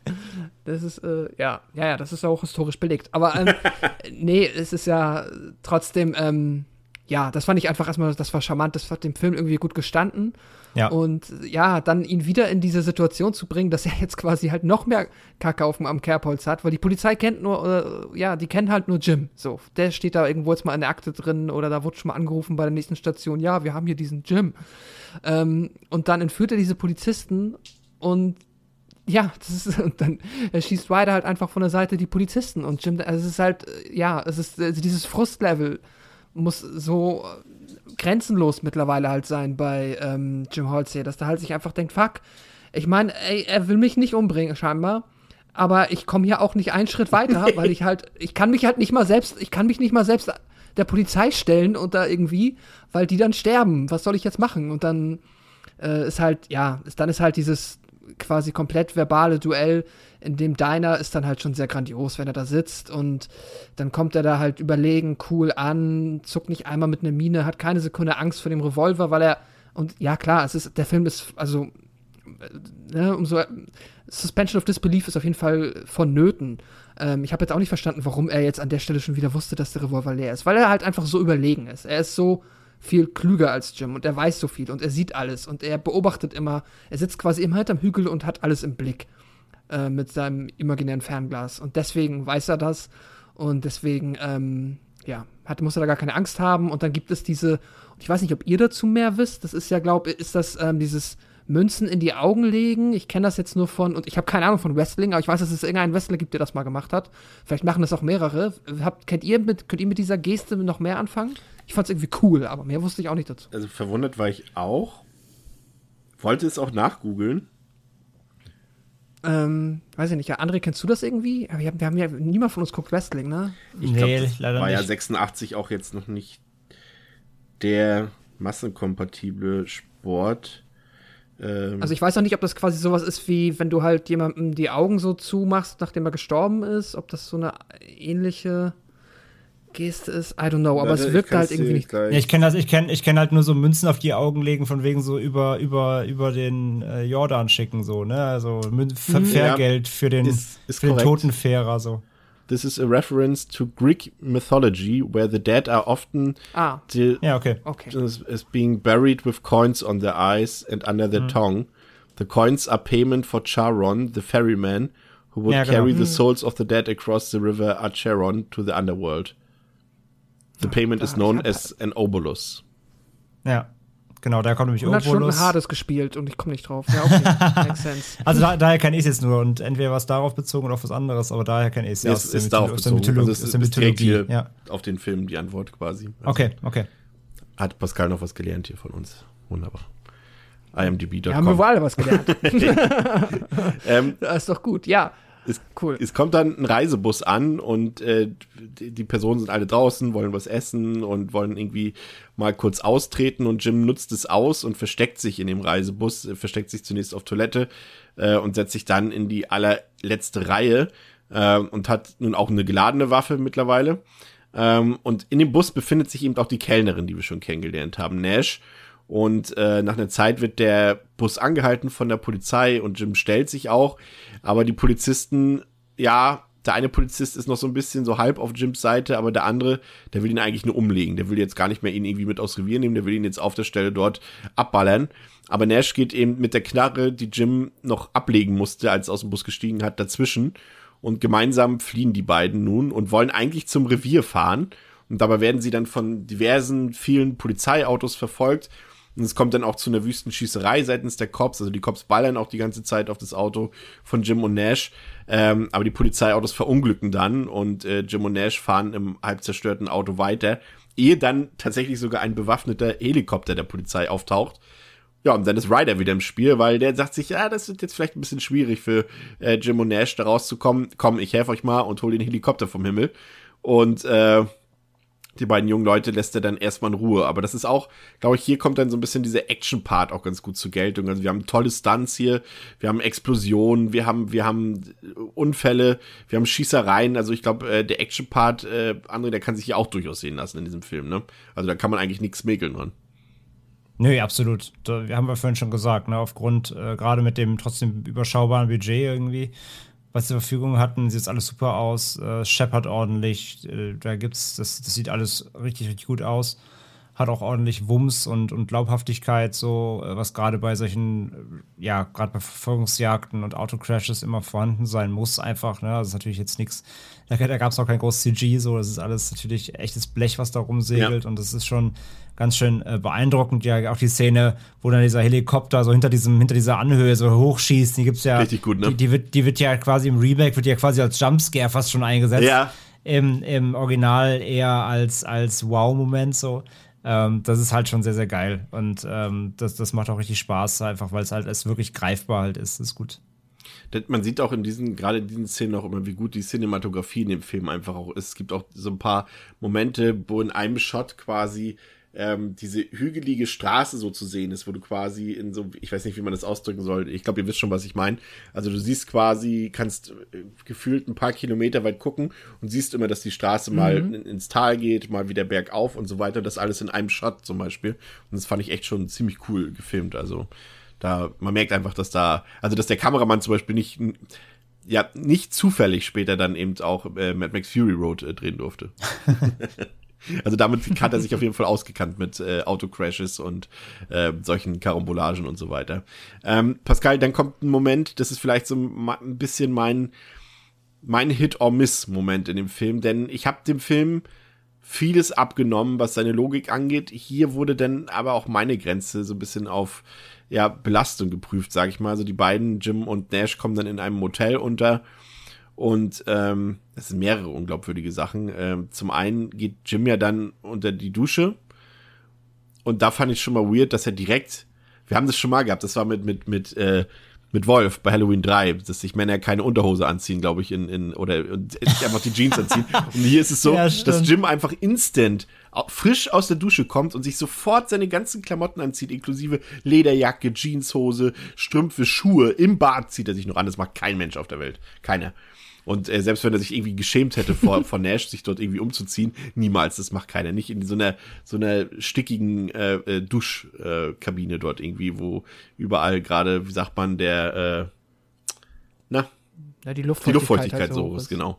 Und das fand ich schon mal unglaubwürdig. Aber dass dann Ryder in diesem Motelzimmer, also man sieht wirklich, wie, wie Jim und Nash ja fliehen dort quasi äh, durch die Pampa und dort ankommen. Ich weiß nicht, woher Ryder das gewusst haben will. Also hier war das so ein bisschen mit dem Diner, das habe ich irgendwie noch geglaubt, aber hier ist echt ein bisschen Zeit zwischen und, und auch sehr viel Distanz zwischen, die sie gelaufen sind.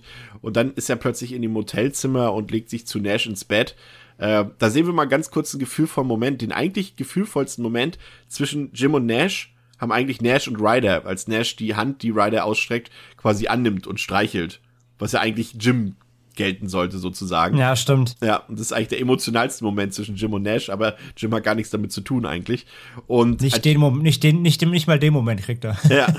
Und als äh, Jim dann wieder ins Zimmer kommt, ist eben niemand mehr da. Und äh, draußen fängt eben die Polizei Jim ab. Doch stellt, stellt man dann fest, dass Ryder in der Zwischenzeit Nash zwischen einem Truck und einem Anhänger gekuppelt oder gespannt hat und sie droht zu zerfetzen, wenn Ryder eben mit seinem Fuß von der Kupplung geht. Und Jim muss dann zu ihm in den Truck steigen, aber es bringt dann alles nichts. Äh, Nash wird dann getötet und äh, das ist halt, also wir sehen halt nicht, wie sie auseinandergerissen wird. Äh, die Kamera blendet dann einfach ab und es passiert offscreen. Das ist so ein bisschen der Moment. Hier wirkt es so, als würde die Szene sogar existieren, aber sie wird einfach in, ins Schwarze geblendet, habe ich das Gefühl. Ähm, aber die Logik, die Glaubwürdigkeit, muss ich sagen, das ist glaube ich, die einzige Sache, die ich dem Film hier abziehe, dass er dort einfach in dem Hotelzimmer steht. Ich verstehe es einfach nicht. Also, das ist eben die Theorie, denn die eine von den Theorien, die André äh, vorgetragen hat vorhin, die würde das irgendwie erklären, wenn es was Übernatürliches ist. Aber jetzt so rein rational, da war meine, meine, wie sagt man, die Glaubwürdigkeit für mich dann doch äh, übersprungen. Jump the Shark, sag ich mal. Pascal. Ja, das war auch generell der Part des Films, wo ich auch so ein bisschen mit dem, mit dem Folgen Probleme hatte, weil er hat ja, es gibt ja also auch dieses Zeitfenster, du hast es ja gerade eben beschrieben, er geht duschen, dann kommt er raus, dann ist niemand da, dann geht er ja direkt aus seinem Zimmer raus ja. und dann ist doch direkt das Szenario mit dem Truck. Genau. Da, also so, also da muss er aber auch dann äh, sehr zügig da die Nash quasi zwischen äh, Truck und äh, das andere Auto gespannt haben. Ohne dass und dann es jemand ist auch direkt die Polizei ohne dass es jemand sieht. Und die Polizei ist dann auch direkt da und weiß direkt Bescheid, so sagt zu Jim so, hey, du, alles cool. Ich weiß, du hast eben, haben wir dich noch verfolgt, aber da auch so diesen Bogen von, ja gut, vielleicht haben die mitbekommen, dass da noch jemand anders ist, der auf den Helikopter schießt. Aber ja, also das ist ein bisschen, bisschen But anyway, hier ist deine Freundin und sie hängt gerade zwischen diesem Truck ja. und diesem Anhänger. Genau, du musst uns jetzt helfen. Wir haben verstanden, dass du der Gute bist. So, das ist, hm. Ja, ist ein bisschen, ist ein bisschen schräg, aber ähm, da, äh, ja, das ist tatsächlich der Punkt, wo, also, es hat mich jetzt nicht kirre gemacht, weil ich ab dem Zeitpunkt halt vorher auch schon dachte, ja gut, ähm, man muss einfach hinnehmen, ja. dass der halt das einfach kann. Es ist halt diese Michael Myers Übernatürlichkeit, die halt nicht näher definiert ist. Außer sagen wir mal, dass er jetzt nicht unsterblich ist per se, aber dass er auf jeden Fall diese Fähigkeit hat. Er ist halt immer da. So. Er ist halt quasi eine, äh, wie sagt man, er ist naja, in diesem Mikrokosmos ist er halt einfach ein, ein na, ah, ich komme jetzt gerade nicht auf den Begriff, aber halt ein Wesen, das da halt einfach quasi raum- und zeitlos immer an der Stelle ist, an der es sein muss. Eine Entität. ah, danke, eine Entität in diesem Mikrokosmos. Genau das Wort hat mir gefehlt. Ähm, ich meine, warum auch nicht? Ne? Ich meine, wir, wir, kaufen das Michael Myers ab, wir kaufen das Jason ab, nur weil jetzt ähm, ähm, ähm, ähm Ryder keine Maske trägt und doch eher menschlich wirkt, ja. im Gegensatz zu diesen anderen Horror-Ikonen, heißt es ja nicht, dass das Prinzip dort nicht auch funktionieren kann, ne? Genau, also genau, das ist halt einfach, das sind halt die Spielregeln, die hier auf dieser Straße gelten, damit muss man dann leben. Und ob man da deswegen halt dem Film gleich Übernatürliches attestieren möchte oder ob das einfach quasi die Filmregeln sind, ist dann halt köpfig gesprungen. Da darf man sich halt nicht zu viele Gedanken drüber machen. André, hast du gedacht, das wäre hier der Showdown? Also das würde jetzt hier zum, zum Ende führen? Mm, ich überlege jetzt gerade, ich habe jetzt auch nicht zum ersten Mal gesehen. Ähm, beim ersten Mal, nee, ich glaube nicht, wirkt mir noch zu klein. Ich habe ganz noch was Größeres gewartet. Also, dass ich jetzt hier vielleicht tatsächlich einen Charakter trennen könnte bald, im wahrsten Sinne des Wortes. Im wahrsten Sinne des Wortes ähm, habe ich als möglich erachtet, aber fürs Big Finale wirkte mir das immer noch zu kleinteilig irgendwie. Ich habe immer noch was, was noch was ein Big Reveal gewartet oder keine Ahnung, noch so ein riesen Standoff oder irgendwas. Also irgendwas hat mir noch gefehlt, deswegen, also dass jetzt hier Film schon zu Ende war, dachte ich jetzt nicht, aber dass jetzt bald vielleicht mal ein Charakter abhanden kommen könnte, das dachte ich mir damals jetzt langsam schon, weil er ja auch immer, immer näher kommt. Ja, also Ryder taucht ja, es ist ja auch so immer dieses, erst taucht er halt im anderen Auto auf, dann ist er halt irgendwie im Restaurant, dann legt er Fährten ähm, ähm, kommt halt nachts, während du, äh, nicht während du pennst quasi.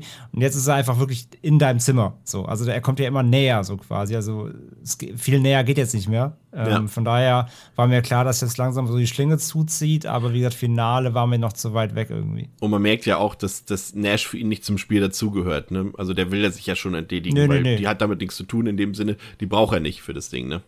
Nee, nee, er will ja Jim, ja. ja. Äh, Pascal, wie ging's dir? Du hast ihn jetzt zum ersten Mal gesehen, ne? Mhm. Was hast du gedacht? Dachtest du, das könnte jetzt hiermit so äh, Happy End, ja ohnehin nicht, wenn, wenn der Stott stirbt, aber das könnte jetzt das Ende sein? Oder dachtest du, da kommt jetzt auch noch was, so wie andere? Ich habe schon das Gefühl, dass das jetzt noch nicht das ähm, große Finale ist, weil halt so wie man jetzt halt diesen John Ryder mittlerweile verkauft bekommen hat, dass der dann halt einfach hinter Schloss und Riegel sein Ende findet, das ähm, hätte dem Film nicht gut gestanden. Und da habe ich, also es war auch eine Mischung, sag ich mal, aus Hoffnung und aber auch Glauben, dass da jetzt noch was passiert. Ja, und genau, da habt ihr recht gehabt, denn wir befinden uns im Polizeirevier. Äh, Jim wird untersucht und ärztlich betreut und Ryder, der wurde eben festgenommen, der wird verhört, aber der äußert sich eben gar nicht oder eben suffisant. Das haben wir ja vorhin schon mal besprochen. Also die, die Cops finden nichts heraus über diese Person. Sie können ihm nicht zuordnen, keine Fingerabdrücke, kein gar nichts. Und wie gesagt, wenn er antwortet, eben Disneyland, also irgendwie suffisante Antworten. Ähm, auf jeden Fall soll Jim zum einen jetzt nach Hause gebracht werden von dem Sheriff und gleichzeitig soll Ryder eben quasi ins Gefängnis oder in die Haftanstalt dort verlegt werden. Doch während der Fahrt bedroht Jim den Sheriff mit dessen eigenen Waffen und zwingt diesen auszusteigen, da Jim eben nicht glaubt, dass es das mit Ryder gewesen ist. Er will die Angelegenheit eben selbst in die Hand nehmen. Also da sehen wir auch die Katharsis, die da mittlerweile quasi vonstatten gegangen ist, dass Jim eben die Sache selbst in die Hand nehmen will. Er will ihn jetzt umbringen. Und so kommt es dann eben auch zum finalen Duell zwischen Jim und Ryder. Und äh, Ryder ballert zunächst mit der Schrotflinte los, äh, ehe Jim ihn dann überfährt und dann quasi mit der Pumpgun selbst erschießt und der Spuk dann am Ende vorbei ist.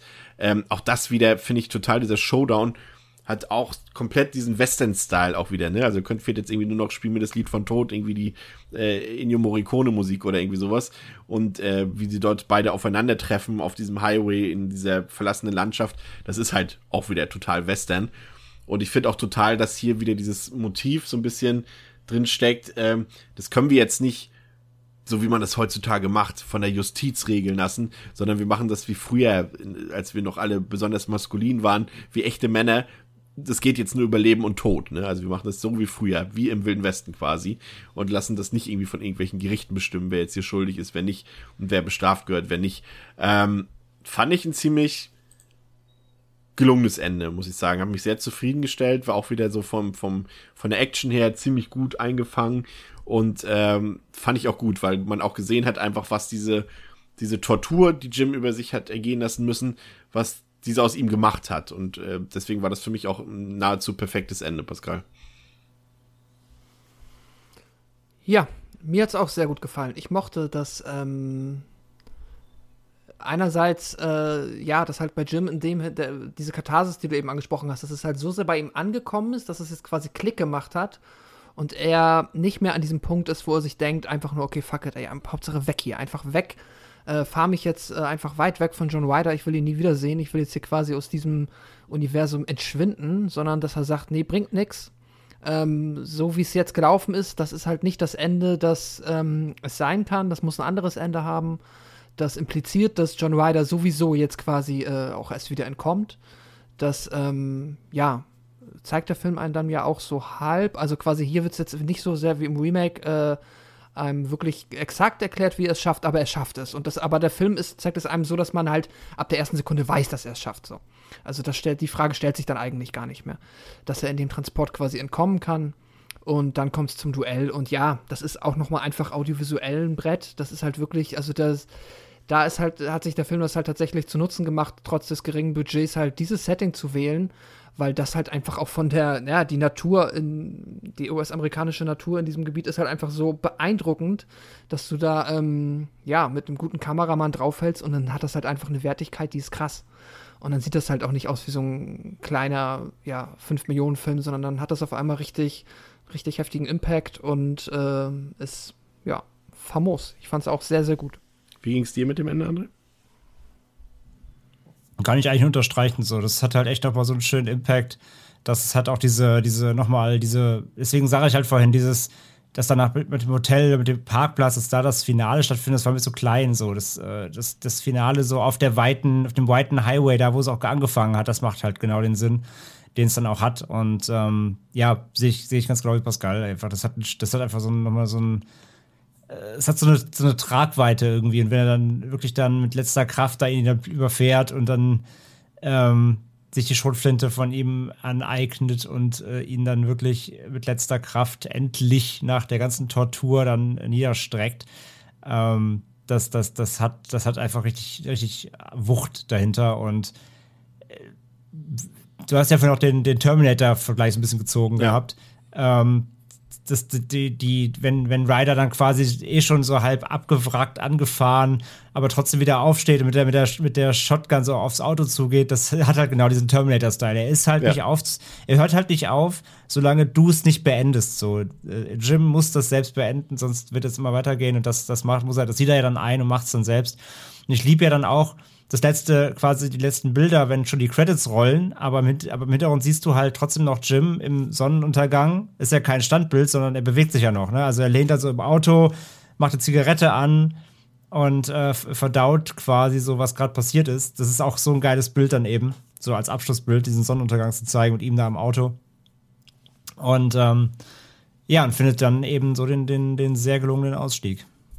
Ich fand, ähm, ich hatte noch was gelesen zu diesem Highway-Setting, das ich ganz interessant fand, äh, worin sich das unterscheidet zu einem gewöhnlichen Slasher, wie wir ihn kennen, irgendwie, wenn Michael Myers in, in bekannten Gefilden seine Opfer halt stalkt und slasht, ist eben das, was Pascal auch gesagt hat mit diesem Mikrokosmos. Das ist, hat jemand äh, damit verglichen, dass Ryder quasi wie so ein ja, so ein Experimentleiter ist und quasi dieses Experiment unter einer großen Käseglocke stattfindet und Jim darf sich frei bewegen, der darf in alle Himmelsrichtungen fliehen, er darf nach Norden, Süden, Westen und so weiter. Er darf sogar mit anderen Personen kommunizieren, er darf mit der Polizei kommunizieren, er darf mit der Restaurantangestellten kommunizieren und er hat richtig viel Handlungsfreiraum. Im Gegensatz zu den Opfern, die wir sonst in so einem Slasher haben. Aber eben alles unter dieser Beobachtung und Kontrolle von Ryder als Spielleiter mhm. sozusagen. Und das fand ich ist auch ein echt ziemlich guter Vergleich. Deswegen fand ich es klasse, wie du es vorhin schon gesagt hast, Pascal. Das äh, trifft es halt vollkommen irgendwie. Ja. Ja, ich, ich, das, das ist wirklich ein cooler Ansatz für den Film und funktioniert einwandfrei, weil zumindest diese Glaubwürdigkeit dann halt einfach, die wird irgendwie beibehalten. So. Und dadurch funktioniert es dann ganz gut. Kommen wir zum Fazit mhm. für den ersten Teil. Ähm, ich finde, also der hat für mich äh, wahnsinnig gewonnen jetzt. Ich habe ihn jetzt, wie gesagt, das zweite Mal gesehen und ähm, ich fand ihn jetzt also ich fand ihn auch vorher schon ganz gut, aber jetzt ist er für mich richtig gut. Also ich, ich finde es ein wahnsinnig spannender Action-Thriller mit, mit so ein paar dezenten Horrorelementen, die wir auch herauskristallisiert haben. Ich finde das, also diese ganze Hetzjagd dort über den Highway mit diesen ganzen einzelnen Stationen, die lassen einen als Zuschauer irgendwie nie zur Ruhe kommen. Die lassen auch Jim als Hauptfigur nie, nie zur Ruhe kommen und das ähm, erzeugt von der ersten bis zur letzten Sekunde eigentlich durchgängig für mich Spannung. Du hast Rutger Hauer hier, der eine richtige Bestie darstellt und der wie schon bei Blade Runner, wahrscheinlich einer der denkwürdigsten Antagonisten der Filmgeschichte hier darstellt. Ich finde, John Seal hat super Bilder eingefangen. Der Synthi-Score von Mark Isham ist genial. Und wie gesagt, man kann dem Film eben einen Mangel an Logik vorwerfen oder man nimmt es eben als Spielregel in Kauf, so wie wir das hier getan haben. Und dass der Film es auch einfach gar nicht mit der Realität aufnehmen will. Und da muss ich, kann ich mich kurz halten. Ich finde es ein großartiger Thriller und irgendwie auch gemessen an dem Budget. Es war jetzt auch nicht super gering, es waren ja immerhin 6 Millionen Dollar. Aber was der Film daraus macht, zeigt eigentlich auch, dass es irgendwie so, ein, so eine Art Lehrstück in Sachen Filme drehen ist. Also von mir ähm, satte viereinhalb von fünf. André. Ja, geht mir eigentlich ähnlich. Also ich habe den beim ersten Mal aber eigentlich schon, eigentlich schon genauso aufgenommen. Also ich fand ihn beim ersten Mal auch schon extrem gut und ging mir jetzt hier nicht anders. Es ist ein, ist ein sehr spezieller Film, ist ein sehr eigener Film mit einer sehr eigenen ähm, und uniken äh, ja, Atmosphäre, einem eigenen Look, mit, einem, mit einer speziellen, so einer kleinen Knistermagie, so einer sehr unheimlichen und, und fast so, sag ich mit so metaphorisch wirkenden, melancholisch wirkenden ähm, Note und ja, wie ihr auch schon gesagt habt, es ist halt wirklich eigentlich ein, ein Slasher-Szenario, aber eben sehr ausgeweitet auf einen ja. halben Bundesstaat irgendwie. Und das funktioniert halt einfach sehr, sehr gut. Ähm, Rutger Hauer ist natürlich absolutes Highlight. Klar, der trägt das Ding natürlich als Antagonist hier äh, mit, mit so einer Inbrunst von Bos Boshaftigkeit und seiner Spielfreude und seiner, seinem Kalkül irgendwie. Das ist wirklich äh, beeindruckend, aber eben auch sonst der Cast generell gut aufgelegt. Ähm, Effekte und so weiter haben wir schon benannt, sieht einfach alles toll aus, äh, alles schön handgemacht, eben richtige äh, 80s Action zum Anfassen, so ähm, dann immer wieder toller Spannungsaufbaumomente. Wie gesagt, man muss so ein bisschen eben dieses Suspension of Disbelief haben oder eben sich dann doch an die äh, alternative Erklärung klammern, dass man sagt, okay, das ist vielleicht eben, das ist vielleicht gar nicht alles komplett äh, bodenständig, sondern vielleicht ist dieser John Ryder ja gar kein Mensch oder wie auch immer man das sehen möchte. Die Interpretation bleibt jedenfalls komplett beim Zuschauer, wie man das aber auch drehen und, äh, dreht und wendet, funktioniert es trotzdem gut. Wie gesagt, wenn man es als komplett rationalen ähm, ähm, Psycho-Thriller sieht, dann kann man vielleicht über die ein oder andere Gelegenheit stolpern, in der John Ryder wie auch immer wieder ähm, irgendwo auftaucht oder schon da war, bevor die Protagonisten da sind. Aber wir haben es auch schon gesagt, wir lassen das so vielen anderen Horrorfilmfiguren durchgehen. Warum dann nicht äh, ihm? Also ja. von daher ähm, kann man sich dran aufhängen, muss man sich aber nicht dran aufhängen. Und ansonsten, wie gesagt, einfach ein spannendes, hartes Ding, auch wenn man, wie gesagt, nicht immer alles sieht, auch wenn es vielleicht mal anders geplant war. Aber ich finde auch, der Film gewinnt eher dadurch, dass er vieles nur andeutet, weil ich finde, der wird einfach doch durch seine Atmosphäre getragen, größtenteils. Und ich weiß nicht, ob so ein Splatterfest das nachher vielleicht sogar ein bisschen, da vielleicht ein bisschen zu viel mhm. Comic Relief reingebracht ja. hätte. Man dann eher vielleicht darüber gelächelt hätte, wenn da irgendwie plötzlich ganze Zeit Köpfe platzen oder Leute ausgeweitet werden. Ich finde dieses zurückgenommen, ich meine, der ist trotzdem hart. Die Härte entsteht eben durch die durch diese eiskalte Handlung von Ryder. Ähm, das macht den hart. Und es reicht, wenn man weiß, dass er diesem Auto ein Kind getötet hat. Man muss es aber nicht onscreen irgendwie sehen. Und das, das passt, finde ich, für mich perfekt. Das macht ihn richtig unangenehm. Und ähm, ja, für mich, wie gesagt, auch fast, fast ein perfekter Film. Es gibt so ein bisschen dann später in diesem Hotel-Szenario, kurz vorher, so ein kleines bisschen Leerlauf, finde ich. Da gibt es so einen Kursmoment, da, da, da zieht er einmal so ein bisschen die Handbremse an, um dann eben ins, ins Finale reinzustarten. So, da vertrödelt er so ein bisschen ein paar Minuten irgendwie, aber eben alles auf Meckern auf hohem Niveau.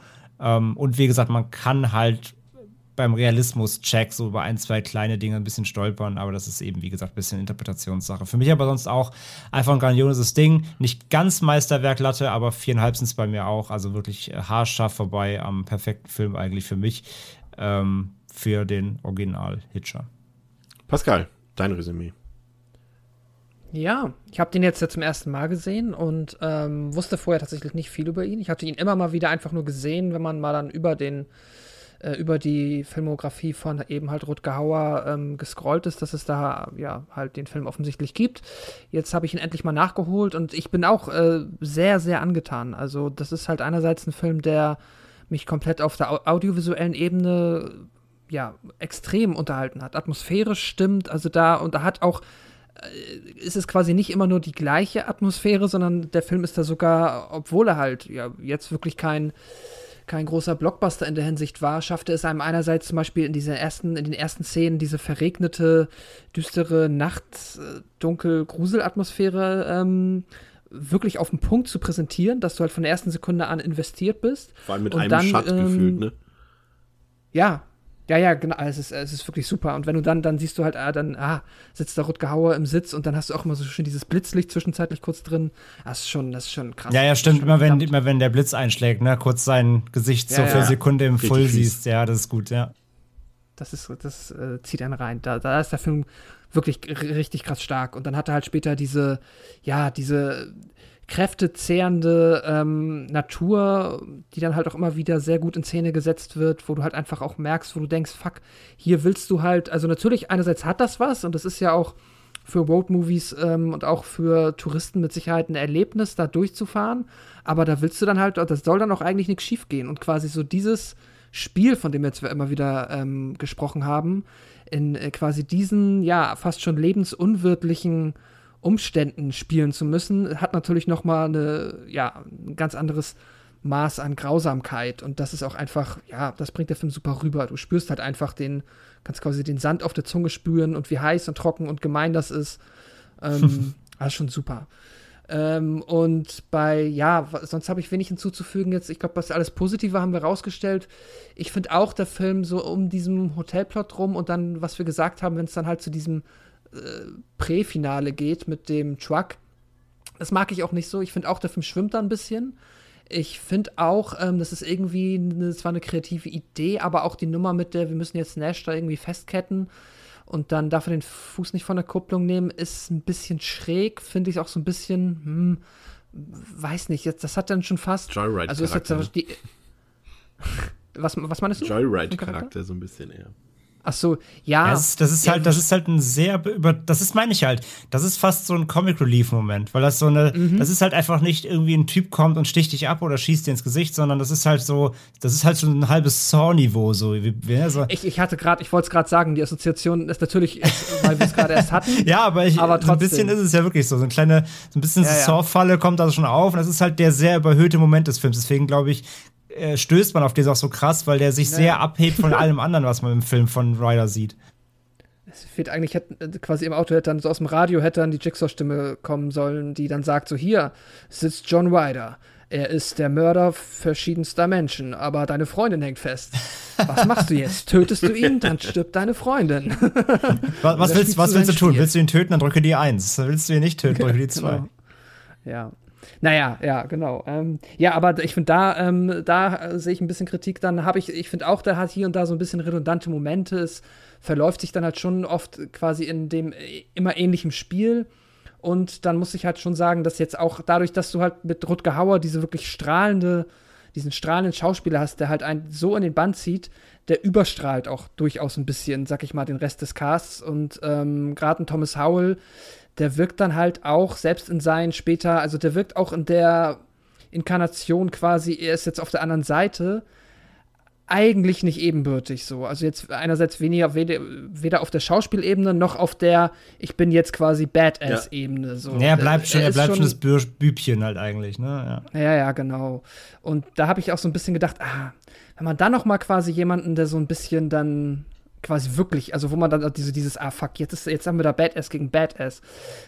Da wäre noch ein bisschen Potenzial gewesen. Aber sagen, das ist auch ja, eigentlich. Ich würde ja, würd ja fast sagen, im Remake können wir darüber streiten, aber dazu gleich mehr. ja. Auf jeden Fall. Ähm, ja, aber nichtsdestotrotz, ich habe ihm jetzt äh, vier von fünf Sternen gegeben und ein großes Herz. Ich fand ihn super. Ich werde ihn auf keinen Fall zum letzten Mal gesehen haben. Äh, ich denke mal, mit dem Film werde ich noch viel Freude haben. Und ja, ein wirklich sehr, sehr, sehr cooler Film. Nice. Damit dürfte der Film es in die Top 20 der bestbewertetsten Devils and Demons äh, Filme geschafft haben, glaube ich. müsste ich tatsächlich mal prüfen. Aber das wird anstrengend. Da müsste ich alle Folgen. Nee, muss ich gar nicht. Ich kann ja auf Letterbox nachschauen. Und dann, ich will, das, das, ja. das, also nagelt mich nicht darauf fest, aber ich werde mal tatsächlich mal demnächst mal ein Ranking aufstellen, ähm, was wir am besten Aber haben wir vielleicht haben. nicht tatsächlich, hast du nicht, oder haben wir nicht schon mal tatsächlich Filme nochmal danach nochmal geguckt und unter Umständen schon wieder die Bewertung verschoben? Ja, das ist vielleicht ein, zwei Mal passiert, aber ich will jetzt nicht. Ich, ich verschiebe wirklich aber seltenst meine Bewertungen eigentlich. Ich habe gehört, ja. es gibt immer so, gibt so Fanclubs und Communities von Podcasts, da werden dann so Fan-Wikis erstellt. Also, äh, liebe Leute, ne, auch mal an die Leute aus dem Discord. Es sind nur 175 Episoden, die ihr nochmal checken müsst. Und es reicht ja meistens relativ ans Ende zu spulen. Ähm, macht das doch mal bitte. Vielen Dank dafür. Ähm, 2003 gab es ein ähm, Direct-to-Video-Sequel, auch mit C. Thomas Howell in der Hauptrolle. Ähm, haben wir uns gespart, soll nicht sehr gut sein. Ich war kurz davor, ihn jetzt nochmal zu bestellen, hab's dann aber bisher irgendwie, wollte meine Hand dann doch nicht so richtig die Bestelltaste drücken. Ähm, mal schauen, vielleicht hole ich das nochmal nach und werde nochmal bei Zeiten drüber berichten, aber das soll nicht gut sein und er tut jetzt auch nicht, äh, nicht zur Sache, dass wir den jetzt hier besprechen. Aber es gab im Jahre 2007 noch ein Remake, nämlich von äh, Michael Bays Produktionsschmiede Platinum Dunes. Und ja, die haben eben ein Remake rausgebracht und das hat auf Letterboxd eine Durchschnittswertung von 2,5 von 5, auf der IMDb 5,6 von 10. Wenn ihr euch den Film angucken wollt, der Film ist ungeschnitten ab 18 Jahren auf Blu-ray und DVD erhältlich, obwohl er damals tatsächlich im Kino gekürzt lief. Ähm, hat 10 Millionen Dollar gekostet, 25 Millionen Dollar eingespielt, ist im Januar 2007 in die US-Kinos gekommen und ja, war so ein ich glaube, sie haben sich mehr von versprochen, aber ich glaube, äh, das ist auch so ein Problem.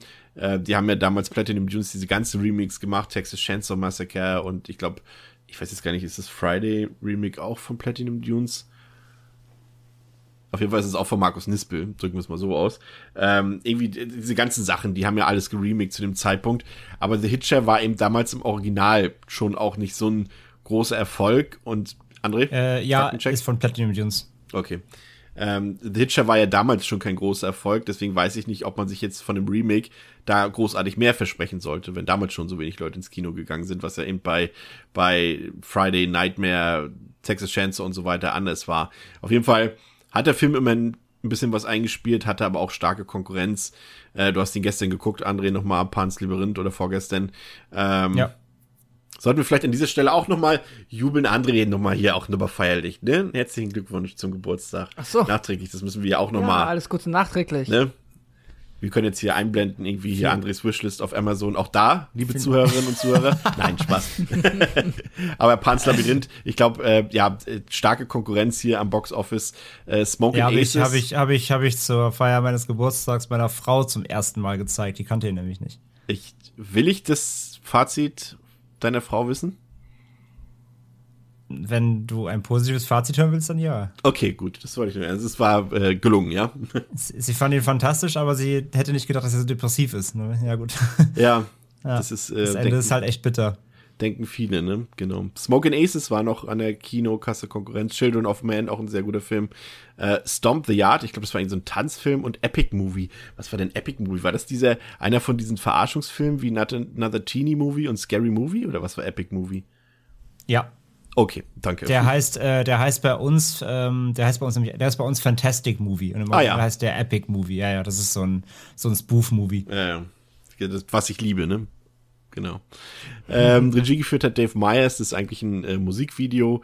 Regisseur und der Cast, der ist aber sehr interessant, denn wir haben hier Sean Bean, äh, den müssen wir nicht großartig vorstellen, den kennt jeder, keiner stirbt häufiger und schneller im Film und Fernsehen als Sean Bean. Deswegen hier eine kleine Überraschung in diesem Film äh, kommen wir auch noch gleich drauf zu sprechen, aber den brauchen wir nicht vorstellen. Dann haben wir Sophia Bush als weibliche Hauptrolle, die kennen wir hier äh, bei Devils and Demons aus äh, Stay Alive und äh, Serienfans aus der Serie One Tree Hill. Neil McDonough spielt noch mit, den kennt man auch als Bösewicht, vor allem aus vielen Filmen. Und Zachary Knighton spielt die männliche Hauptrolle. Ähm, auch wenn sich die Story sehr ähnelt, Pascal, würde ich dich trotzdem bitten, einmal kurz den Klappentext der Blu-ray kurz nochmal vorzulesen, worum es im Remake von The Hitcher geht. Die College-Studenten Grace und Jim befinden sich in Partylaune auf dem Weg in die Semesterferien, als bei strömendem Regen plötzlich ein mysteriöser Mann im Lichtkegel ihrer Scheinwerfer auftaucht und sich als John Ryder vorstellt. Trotz Vorbehalten seitens Grace nehmen die beiden den unbekannten Anhalter mit, bereuen dies allerdings sehr bald, denn der Unbekannte entpuppt sich als psychopathischer Serienkiller, der ein Katz-und-Maus-Spiel mit dem Pärchen beginnt. Grace und Jim gelingt zunächst die Flucht, aber der Hitcher zieht auf der Jagd nach ihnen eine blutige Spur der Vernichtung hinter sich her. Gibt es für die beiden Studenten ein Entkommen aus diesem furchtbaren Albtraum? Ja, André, ich muss gestehen, also ich habe das Remake, ich weiß nicht, wie es euch ging, ich habe das schon einmal vorher gesehen, fand es so okay, ganz okay, fand es jetzt beim zweiten Mal sogar noch ein ganzes Stück besser als okay und war echt positiv überrascht davon. Also der Film macht viel falsch, da können wir gleich nochmal im Einzelnen drauf eingehen, aber er macht auch sehr, sehr viel richtig, was natürlich zum einen darin liegt, dass viele Shots einfach eins zu eins nachgedreht wurden. Ähm, aber ich muss gestehen, der hat seine ganz eigenen Stärken und ich war sehr überrascht. Also, wenn ich das jetzt zum Beispiel mit einem Nightmare on Elm Street Remake vergleiche, da liegen halt schon Meilen zwischen, ne? Total. Also auf positiver total, Seite ja. für den Hitcher natürlich. Ja, ja, ja, voll. Ähm, ja, wie du sagst, also es ist ja, es ist ein beinahe 1 zu 1 Remake, also rein vom Ablauf und wie gesagt, einzelne Szenen sogar fast komplett 1 zu 1 nachgedreht. Mhm. Da stellt sich mal so ein bisschen die Frage, ne, woran kann der Film denn dann groß scheitern, wenn das wirklich einfach kopiert so?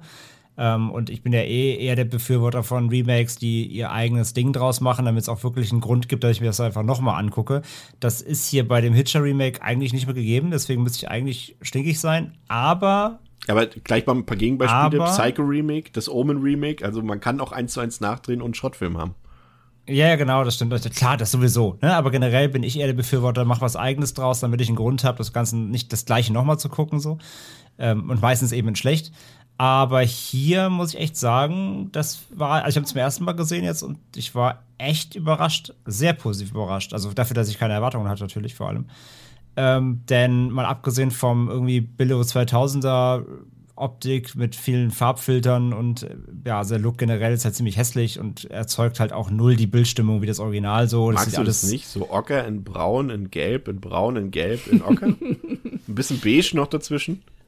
Ja, also, also, also es, muss, es muss doch klar herauskristallisiert werden. Ich meine, die fahren nach New Mexico. Also du weißt ja schon, wie Farbfilter an, also es ist ja quasi eine Evolutionsstufe. Du weißt ja, wie in, in Filmen wie Sicario und so, wie Mexiko aussieht von Farbfiltern in amerikanischen Filmen. Mhm. Und das ist jetzt die mhm. Vorstufe von Mexiko. Dementsprechend mhm. muss der Film so tendenziell farblich in diese Richtung gehen. Das ist doch klar. Mhm. Ja, natürlich. Nee, macht komplett Sinn. Ähm, quasi, wenn Sepia ein Land wäre, ne, dann ja. Äh, ja. Mhm. Wäre es Mexiko. Dann wäre es Mexiko. Äh, also das, das, macht der Film natürlich komplett, dieser typische po po Post-MTV-Look. Ähm, alles nicht so geil. Aber was ich dem Film wirklich zugute heiße, ist A, dass er mit einem Pärchen einsteigt. Also hier ist es eben nicht so, dass ein Lonesome Rider unterwegs ist, sondern ähm, es ist eben ein junger Dude mit seiner Freundin unterwegs, äh, also auch natürlich Jim aber seine, er hat eine Freundin, die heißt Grace und ähm, es geht direkt mit einem Pärchen los, was ich prinzipiell schon mal generell spannend fand und was eine eigene Dynamik mitbringt, weil du dadurch, ich meine, sind wir mal ehrlich, ähm, mit, mit Nash im Original hat jetzt, glaube ich, keiner von uns so mega mitgefiebert, weil die wird halt reingeworfen, die ist so ein mhm. bisschen äh, so äh, Mittel zum Zweck, um da eben auch ein bisschen Dynamik reinzubringen aber du, die haben ja keine Connection und du erfährst über Nash eigentlich auch gar nichts. Ja. Von daher bist du auch so semi berührt, wenn die jetzt da zerfetzt wird irgendwie. Ähm, was ist halt hier halt anders, weil du hast halt eine Pärchendynamik, ähm, die, die sind doch irgendwie ganz cute und die kabbeln so ein bisschen rum und die wollen halt irgendwie da durch die Gegend düsen. Und du hast natürlich eine ganz andere Fallhöhe, wenn du halt m, zwei Menschen hast, die in einer Gefahrensituation generell schon mal aufeinander angewiesen sind, aber auch vor allem aufeinander abgestimmt oder beziehungsweise emotional voneinander abhängig. Das heißt natürlich eine Situation, wenn sie dann John Bean halt hier ähm, äh, aufgabeln, was dann vom Prinzip äh, das genau gleich funktioniert, eben wie auch im, im Original, und äh, er dann anfängt hier Messer rumzuspielen, dann ist natürlich mal, so, also sie sitzt auf der Rückbank, äh, Jim fährt und er ist halt Beifahrer, wie auch im Original. Aber wenn dann er eben anfängt mit seinem Psychospielchen und sie kriegt das hinten mit, dann ist halt schon mal ein Paniklevel da und ein, ähm, so wie beschütze ich meine, meinen Gegenmann, ne? also wie beschütze ich meinen Partner, so. Ähm, das ist natürlich nochmal eine ganz andere emotionale Fallhöhe als im Original, wo er halt alleine natürlich ist. Was zwar bedro auch bedrohlich ist, also eine Situation, aus der du dich alleine befreien musst, ja generell nochmal auch eine andere Angststufe. Ähm, aber hier hast du halt immer Angst um deinen Partner, um anderen Menschen, der dir sehr viel bedeutet. Und das finde ich ist eine sehr krasse Fallhöhe, die der Film hier hat. Ähm, und da auch, die er auch meistert halt. Und das fand ich echt clever, das hier wirklich komplett äh, mit, einem, dem Pärchen schon aufzubauen. Was natürlich fehlt, ist der Oberlippenbart von Jim. Also das hat mich die ganze Zeit aufgeregt, dass er quasi hier äh, äh, Koteletten an der Seite hatte und einen Unterkinnbart. Aber immer wenn sein Gesicht so präsent im Bild war, hat man eindeutig gesehen, dass dem Mann eigentlich ein Oberlippenbart noch dazustehen würde. Aber das nur als Ja, aber das ist doch der, das ist, aber das ist doch der ähm, New Metal Look. Ja, ja, beziehungsweise ja schon, so New Metal äh, und halt quasi Surferboy. Ähm, guckt mal, mir wachsen Haare, aber unter der Nase nicht so doll. ja. Also man hätte gern einen Vollbart, aber es reicht noch nicht so. Das ist ja dieser Look, ja. Ja, aber äh, gebe ich dir auf jeden Fall recht. Also ich fand es auch ähm, gut, äh, dass der Film da direkt äh, am Anfang, und der Anfang wirkt ja dadurch auch ein bisschen anders, ne? weil wir ja auch noch diese Tankstellenszene da haben, als äh, die beiden sozusagen erst dann richtig nochmal mit Ryder konfrontiert werden, als äh, sie ihm sagen, ja, äh, du bist übrigens der Typ, weil sie nehmen ihn nämlich nicht gleich mit sie, sie fahren ja an ihm vorbei am ja. Anfang, das ja, ist ja, halt noch der entscheidende Punkt und lassen ihn quasi im Regen stehen und jemand Wo ich mir auch dachte, ihr seid klug. genau, jemand anderes nimmt mit und an einer Tankstelle äh, sagt den Jim halt so scherzhaft, ja, ach so, entschuldigen Sie bitte, wir haben Sie vorhin nicht mitgenommen, so ist das halt manchmal. Und er, John Bean gleich so, ach, ihr war das okay, dann könnt ihr mich ja jetzt mitnehmen. So, äh, Grace vollkommen begeistert von dieser Idee. Ja, und, und äh, man merkt auch schon ein bisschen, dass John Bean ein bisschen anders funktioniert. Er macht auch diese sexuellen Anspielungen gleich dort und fragt irgendwie so, irgendwie, äh, äh, was sagt ihr, since when did you fuck your girlfriend oder irgendwie sowas, äh, wird auch gleich so ein bisschen, ja, äh, ja äh, Niveau, nee, wie sagt man, niveaulos, äh, also das ja, ist, schon. ist schon ein bisschen anders aufgemacht, so sag ich mal. Aber im Grunde genommen haben wir eben, wie wir gesagt haben, viele 1 zu 1 Shots. Wirklich, allein diese Szene, äh, die wir eben im Original beschrieben haben, nur dass es eben ja Jim und Grace hier betrifft, als sie aus dem Polizeirevier fliehen, nachdem dort äh, Ryder alle umgenietet hat. Und man eins zu eins denselben Shot hat, wie sie in die Berge flüchten, mit denselben Kameraeinstellungen und ja. so weiter. Ähm, ja, oder auch, wo, oder auch, wo, wo Ryder in dem anderen Auto sitzt mit dem Stofftier, wo ja. hinterher, das ist auch eins zu eins der gleiche mhm. Shot. Ja, aber es sind auch ein paar Sachen drin, finde ich, Pascal. ich muss sagen, die macht der Film echt cool. Vielleicht ein bisschen zu cool schon fast, weil eben, wie André schon sagt, auch so ein bisschen dieses MTV-Generation-Ding oder Post-MTV-Generation-Ding. Ja, eigentlich ist es genau MTV-Generation. Das ist ja da, sag ich mal, unsere MTV-Zeit gewesen. Ähm, und äh, als, als äh, Ryder dort seine Amokfahrt über den Highway macht und dort die Polizei, äh, die Cops aus dem Polizeiauto schießt und den Hubschrauber runterschießen dazu, äh, Closer von den Nine-Inch-Nails läuft, muss ich sagen, hat mich richtig gekriegt, muss ich sagen. Das war schon ziemlich geil. Ja, ey, die Verfolgung war, die Verfolgungsjagd war hier auf jeden Fall das Highlight und halt wirklich, also, also der, ja, Nine Inch Nails, wenn das reinknallt, ähm, ist es super. Hat dann ein relativ abruptes Ende am Schluss, aber nee, das ist, äh, ja, auf jeden Fall. Mit Abstand das Highlight. Äh, wenn das, da ärgert man sich dann, also da habe ich mich geärgert. Ich mir, Mann, ey, das könnte noch so viel, wäre noch dreimal geiler, wenn du da nicht diesen hässlichen, ja, diese hässliche Filteroptik drauf hättest. Aber auch so schon, funktioniert super. Hat man sich ja auch irgendwann ein bisschen dran gewöhnt und dann passt das schon. Was ich gut fand wiederum, dass der Film es schafft, trotzdem eine unangenehme Atmosphäre aufzubauen, trotz dieser Ästhetik. Das muss man eben schon fast wieder zugute halten, dass man trotzdem natürlich trotz dieser Sepia-Filter und so weiter auch diese, diese, diese, ja, diese hitzige Atmosphäre einfach spürt und trotzdem auch so ein bisschen diese, so, so durch die Einsamkeit auf dem Highway auch, das kommt alles auch ganz gut rüber, auch so ein bisschen anders, wie gesagt, als im Original, aber für mich funktioniert es trotzdem, also ich konnte das dann irgendwie ausblenden. Äh, wir könnten bei mir, bei mir, bei mir, bei mir war halt ähm, tatsächlich das, also diese diese Melancholie ist halt nicht vorhanden. Ja. Ähm, ich finde, ich find, was der Film mehr macht, ist dieses Gefühl dieses Gejagtseins der beiden. Ja. Mhm. Weil die beiden haben, das muss man doch auch mal, dann, das kommt dann, das ist jetzt quasi, es geht einher. Ähm, die sind halt gehetzter, weil Ryder gefühlt in dem Remake die beiden noch stärker zu den Gejagten macht. Und zwar ja. auch so, dass die Polizei nicht von Anfang an sagt, die können das ja nicht sein, weil ihr halt, er, er, er, staged ja hier auch so Sachen wie zum Beispiel, sie bedroht einen Polizisten mit einer Pistole, weil er ins Auto steigen soll und Ryder knallt den Polizisten aus dem Hinterhalt einfach ab. Und die anderen Polizisten denken natürlich, sie war das. Weil, weil er natürlich direkt vor ihr stand, aber Ryder stand, saß halt irgendwo in einem Bus und hat das mit, halt mit, mit, mit einer MP4 wie gemacht. Ähm, und Wobei, solche, kurz, kurz, kurze, ja. kurze Intervention. Wobei es gibt tatsächlich den exakt selben Moment, den es auch im Original gibt, nur eben diesmal Neil McDonough, der, der da sagt, äh, Leute, die waren das nicht. Das sind zwei lächerliche College-Studenten, sagt er noch. Die waren das garantiert nicht. Ja, ja, okay, ja gut, den, den Satz gibt's, aber ich finde, ich finde rein vom, vom, ähm, vom, vom Pacing her halt her ja, ja. Äh, sind die beiden halt deutlich gehetzter, finde ich. Also der Fokus, der Fokus liegt hier mehr darauf, dass sie verdächtigt werden und, und gejagt werden, noch mehr als im Original. So. Ja. Und, äh, und genau, und dadurch entsteht nämlich auch, ähm, dadurch entsteht nämlich eine Sache, die ich dem Film auch gut zugute heißt, nämlich das Pacing, weil der sich nämlich deutlich flotter noch anfühlt als das Original. Da hat nämlich tatsächlich wirklich keinen Hänger. Der, der geht wirklich so schnell durch mit 84 Minuten. Ja. Da war ich, da war ich echt beeindruckt, weil ähm, das sind halt die Unterschiede, klar. Das Original braucht teilweise diese kleinen, ruhigen Momente, um dann wiederum diese, diese Melancholie zu transportieren.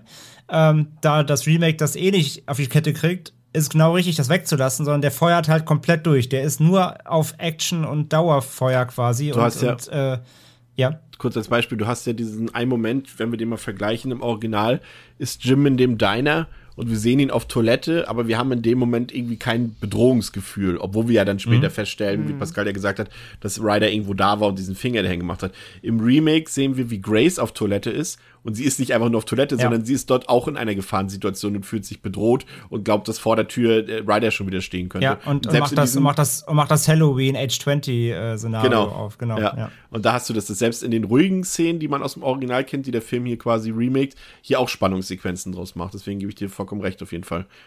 Stimmt total. Ähm, CGI-Hase, guckt es euch selbst an den Film, das dauert nur fünf Sekunden, dann taucht das CGI-Hase auf, ist dann auch ganz schnell wieder weg. Mehr wollen wir dazu nicht sagen. Ähm, was der Film nicht so gut macht, finde ich, Pascal, sind die Jumpscares, die es im Original nicht gibt und die er hier einfügt. Es gibt so fünf, sechs Jumpscares, die so völlig nach äh, ja, Akkordarbeit funktionieren. Einfach laut, irgendwas taucht auf, Musik wird laut oder Geräusch und das ist halt vollkommen unnötig, weil es eigentlich dann, sag ich mal, Horrorelemente reinbringt, wo keine Horrorelemente notwendig sind, solche. Genau, also das hätte alleine schon über die, ähm, über das, ja, das, also quasi über das grausame Setting an sich, das man ja versteht, und die Action ähm, ist dem Film eigentlich schon Genüge getan. Da hätte es jetzt wirklich diese Jumpscares. Ich würde nochmal diesen Helikopter rausnehmen, den hattest du schon erwähnt. Ähm, der ist halt dann durchaus auch hier, hat er noch mal quasi so, ja, würde ich schon fast durchgehen lassen. Bin ja durchaus mal Meinung, es gibt schon Jumpscares, die gut, also die wirklich auch einen Film bereichern können. Ähm, aber so richtig gab es den hier eigentlich nicht. Und ähm, nee, bin ich bei dir. Der Film hätte ohne die genauso gut funktioniert, aber ist halt einfach, äh, wie sagt man, Zeuge der Zeit. Ähm, ja. ja. Das war halt angesagt, ne? Und, und deswegen ist es auch eine logische Konsequenz, André, dass der Film deutlich an der Gewalt, Gewaltspirale dreht. Wir sind eben in der Zeit von Saw, wir sind in der Zeit von Hostel, äh, auch Remake von, von Texas Chainsaw und so weiter. Äh, die haben alle an der Gewaltspirale gedreht und ähm, dementsprechend fällt der Film hier deutlich brutaler aus. Da, wo das Original wegblendet, wird hier draufgehalten. Sei es, ähm, okay, das machen wir, klammern wir mal kurz eine Szene aus noch, weil die ja mit einem, sag ich mal, mit einem Twist funktioniert. Ähm, obwohl ich kann den Twist auch einfach erzählen. Das ist halt der, der Unterschied. Äh, zum Original ist hier quasi ein Rollentausch. Hier ist es eben nicht ähm, die Frau, also Nash, die quasi zwischen Truck und Anhänger gefesselt wird und äh, droht zerteilt zu werden, sondern hier ist es Jim sozusagen und nur Grace, also seine Freundin, kann ihn da irgendwie retten von. Also es wird quasi ein Rollentausch gemacht und Jim wird in diesem Film auch zerfetzt. Und wir sehen das auch komplett on screen, also er wird in einer Splatter-Szene richtig zerteilt und ab da folgt der Film nur noch Grace und Jim ist einfach raus. Und das ist halt so ein bisschen so der Twist im Vergleich zum Original, dass er ab dieser Motelszene quasi viele Sachen dann anders macht, sozusagen. Aber wir sehen eben diese, diese Splatter-Szene. Wir sehen auch die Leichen in dem Auto von der Familie, die Ryder quasi auf dem Highway überfallen hat.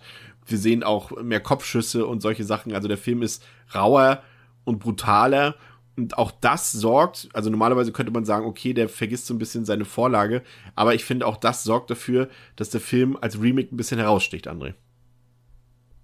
Ja, und das ist okay, weil er eben, wie gesagt, ähm, das Remake hat einfach nicht die gleiche Atmosphäre wie das Original. Und ich glaube, das war allen Beteiligten irgendwie bewusst, dass sie das nicht reproduzieren können. Ähm, auch durch, also was allgemein, Bildsprache, was Howard da geleistet hat das ist schon eine eigene Atmosphäre. Das wussten sie, dass sie das nicht hinbekommen. Und deswegen ist es völlig, ähm, ist es völlig korrekt, dann hier zusammen mit diesem etwas, ähm, ja, sag ich ja, Saw, Saw Lookalike und äh, alles ein bisschen härter zu machen und ein bisschen drastischer. Und das ist schon okay.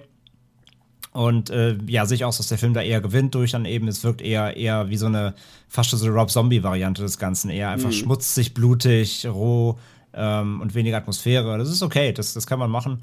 Und von daher ist das, das passt auch. Und ähm, ich finde ja auch das Finale dann tatsächlich ganz, ganz spannend, ähm, dass hier mit, im, im, in diesem Polizeitransport, ja. wo der, der Hitcher dann eben Sean Bean abtransportiert werden soll.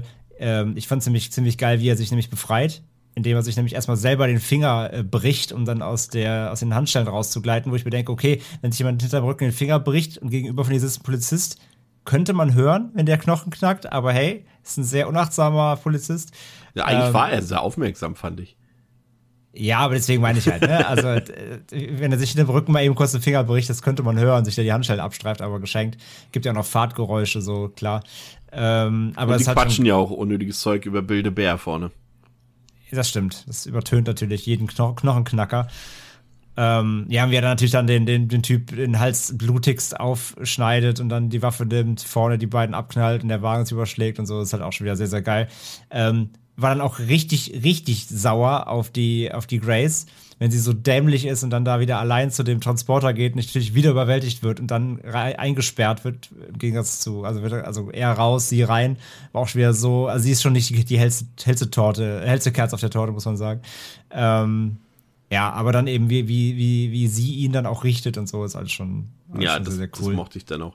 Ich fand auch ja. Äh, übrigens die, die ganze Motel-Szene, auch wenn natürlich Ryder auch wieder einfach plötzlich da war, fand ich aber besser gelöst tatsächlich irgendwie, weil sie vom Timing her glaubhafter wirkte, dass, weil man da ja noch sieht, wie, weil Jim ja da sagt, er geht raus und er ist ja dann noch eine Weile weg und Grace ist eingeschlafen und so weiter und äh, wacht dann auf. Ich meine, man kann sich natürlich schon fragen, warum dann irgendwie keinem auf dem Rastplatz dort aufgefallen ist, dass da der Jim da zwischen den zwischen den beiden Fahrzeugteilen hängt eine ganze Weile, während äh, äh, Ryder zurück in, ins Motelzimmer geht. Aber sie hat vom Timing her etwas besser funktioniert, fand ich so generell ab da. Also ich würde sogar fast sagen, also ich will jetzt mir keine Feinde machen, aber ich würde fast sagen, ab der Motelszene funktioniert das Remake vielleicht sogar besser wenn wir mal Rutger Hauer und John Bean äh, mal ausklammern, aber so rein vom, vom, wie die Geschichte da zu Ende gebracht wird, fand ich, ehrlich gesagt, haut mich nicht. Ich würde schon sagen, dass da auf jeden Fall das Remake ähm, auch am stärksten mit den Muskeln spielt. Ich würde schon, doch, ich, also ich finde das jetzt nicht an den Haaren herbeigezogen, was du sagst. Ich glaube, ich würde das so erstmal nicht sagen, weil dann ich einfach die filmische Qualität überstrahlt das halt dann für mich schon. Ja. Aber das Remake macht an der Stelle, glaube ich, schon das Beste, was es machen kann. Also holt alles raus, was es zu bieten hat. Und ich mag das Finale hier auch. André, holst du mit der Faust aus oder gehst du mit? Klammern wir jetzt mal das Audiovisuelle, also das, wie Pascal schon Mit sagt, der Faust hole ich generell immer aus, aber äh, nee, also ja, besser ist immer so eine Frage, aber ich bin, also, bin da mit Pascal, genau, das Remake macht das Beste draus, was es machen kann und ähm, gewinnt da halt sehr viel. Und wie gesagt, ich bin halt, also bei der einen Sache, wo ich sage sogar, das Remake ist tatsächlich besser, ist das Pacing. Es hat noch einen besten, es hat einen Ticken besseres Pacing als das Original, da bin ich ganz ehrlich, weil es einfach wirklich stringent durchgeht, es gibt keinen einzigen Hänger weil der Film es gar nicht zulässt, dass man sich auch nur eine Sekunde irgendwie in den Leerlauf begibt. Ähm, aber das liegt, wie gesagt, beim Original aber eben an der Atmosphäre, die das wiederum wieder, wieder ausbügelt, dieses ja. Pacing, beziehungsweise das Pacing äh, profitiert, beziehungsweise die Atmosphäre profitiert durch das Pacing, so rum. Ähm, beim Remake ist es halt so eben, dass, dass, dass wirklich, dass ähm, sie wissen halt, die Atmosphäre ist nicht die gleiche, sie können die auch nicht erreichen, also machen sie wirklich Tempo und, und Gewalt und das funktioniert halt. Und ähm, äh, ich sag einfach mal, das funktioniert ebenbürtig gut. Beides auf seine Weise. Das, das Originalende äh, profitiert halt durch, vor allem durch Hauer ähm, und dann eben diese, diese geile Kulisse. Die hast du hier zwar auch, die wirkt, aber die ist einfach nicht so geil geschossen hier, einfach aufgrund der, aufgrund der Stilistik. Ähm, aber der, der Endkampf, auch gerade dann mit, mit ihr so als Heroin und ähm, äh, so, und die, die Idee des Ganzen ist ja dadurch auch nicht zunichte gemacht, dass Jim jetzt tot ist, weil ähm, sie sind ja ein Paar. Und ja. quasi quasi Ryder sucht sich halt quasi hier äh, die aus, die er glaubt, kann das am ehesten fertig bringen, ihn zur Strecke zu bringen. Also es ist halt dann quasi sie. Von daher, das funktioniert ja auch genauso vom, vom Aspekt her. Ähm, und das, das, das funktioniert richtig gut, ja. Ja. Aber Sean Bean hat definitiv für seine Verhältnisse zu viel Screentime, das müssen wir ganz einfach mal sagen. Ja, und er stirbt halt viel zu spät, natürlich, klar. Ja. also, dass er der Letzte ist, ist wirklich selten in dem Film. Ja, äh, Reihe um kurz äh, einfach nur die Bewertung, die abschließende noch. Pascal, was gibst du dem Remake? Ich gebe dem dreieinhalb Sterne. Ich finde auch, das ist durchaus, es ist gerade in dieser Zeit im Haufen dieser Filme äh, ist das wirklich äh, ein sehr positives Beispiel und ähm, an ganz vielen Stellen macht der Film das Beste, was er hätte machen können. Und auch wenn er jetzt natürlich ein Sean Bean kein Rutger Hauer ist, hätte man auch diese Rolle eine Million Mal schlechter besetzen können und das wird dem schon mhm. quasi, ähm, ja, ich gehe auch mal davon aus, also ich nehme mal an, dass jetzt die allermeisten Menschen, die den Film 2007 gesehen haben, vielleicht auch gar nicht wussten, dass das ein Remake ist. Oder zumindest das Original nicht kennen, ne? Ja, oder das Original nicht kennen und dann tatsächlich, wenn er sich den direkten Vergleich hat, ist es vielleicht schon wieder nochmal eine ganze Ecke nochmal cooler, wenn dann ja auch Sean Bean ja durchaus auch ähm, jetzt nicht schlecht spielt. Naja, aber egal, das war mein. Und war da auch vor allem gerade noch so in 2000 natürlich auf seinem Herr der Ringe Höhenflug, ja. ne? Also. Ja. ja. Total. Ja, also ich gehe mit. Ich bin ähm, auch bei dreieinhalb. Also, wie gesagt, jetzt abgesehen von dieser Michael Bay Produktionsästhetik, sehr spannender Film, wie André schon sagt, super gepaced. Ich fand die Besetzung auch ähm, gut.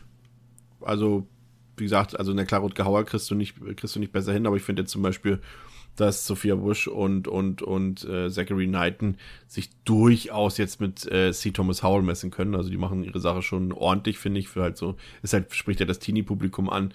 Ähm, hat ein paar echt richtig gute Einzelszenen wegen dieser Amokfahrt dort mit, äh, mit den Nine Inch Nails. Ähm, ist brutaler. Ähm, wie gesagt, hat eben diese Jumpscares, die so ein bisschen doof sind und, und eben auch dieselben Logikprobleme wie das Original. Aber in der Summe finde ich auch gutes Remake, spannender Thriller, hat Spaß gemacht, bin auch bei dreieinhalb. Was sagst du, André? Ich sag alles, was ihr sagt, bin auch bei dreieinhalb. Mehr kann ich nicht dazu. Sehr gut. eigentlich, ich wollte, Pascal hat ja angefangen, noch wieder zu, zu labern. Ich wollte eigentlich nur eine Zahl wissen. dann kann ich es mir natürlich nicht nehmen lassen, das auch noch zu machen.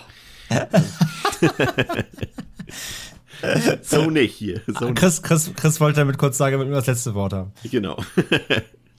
ja, wunderbar. Dreieinhalb in der Gesamtsumme, perfekt. Ähm, das soll es mit dem Hitcher gewesen sein äh, für heute. Wir haben in der nächsten Woche äh, was ganz Großes vor, äh, denn wir haben mal wieder uns einen John Carpenter-Film geschnappt und äh, vielleicht ja, das kann man ja eh bei ihm nicht sagen, einen seiner besten, sein bester, wie auch immer. Es gibt genug Leute, die sagen, es ist sein bester.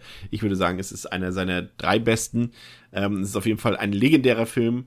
Ähm, und auch auf jeden Fall einer der besten Horrorfilme aller Zeiten, ähm, der auf den Titel hört The Thing oder Das Ding aus einer anderen Welt. Und wir werden uns den Film in aller Ausführlichkeit vorknüpfen und machen auch wie heute einen kleinen Blick aufs Remake vom Remake. Das Original klammern wir übrigens aus. Das, das also Schwarz-Weiß habe ich gerade keine Lust. Das ist schon auf dieser Welt genug Schwarz-Weiß, dass wir. oh, wow, schöne Alteration. Ja. Aber ähm, ja, aber das Original werden wir sicher auch noch mal irgendwann machen, aber jetzt nicht in dem Zuge, weil es wird auch einfach zu viel wieder für eine Folge. Ja. Und äh, ob, ob und wann wir das Original besprechen, das könnt ihr auf unserem Discord-Server vielleicht herausfinden, Pascal. Wie gelange ich nochmal dahin? Und was bieten wir den Leuten dort? Der äh, Podriders Discord-Server ist ein Discord-Server, wo sich äh, die allermeisten der Podriders Podcast-Projekte wiederfinden und wo ihr quasi ähm, uns treffen könnt, euch mit uns austauschen könnt über alle möglichen Themen, die euch auf dem Herzen liegen. Und wenn ihr auf diesen Server kommen möchtet, dann findet ihr den Einladungslink in den Show Notes zu dieser Episode. Also schaut einfach einmal nach und dann, ähm, ja, freuen wir uns auf eure ja, dass, dass ihr uns da mal besucht. Darauf freuen wir uns. Und was kostet das? Das muss doch eine Menge kosten, oder? Für die Leute? Das kostet gar nichts. Was, wir reden gratis mit den Leuten? Das macht man doch heutzutage doch, ja. gar nicht mehr. Wo sind so Onlyfans?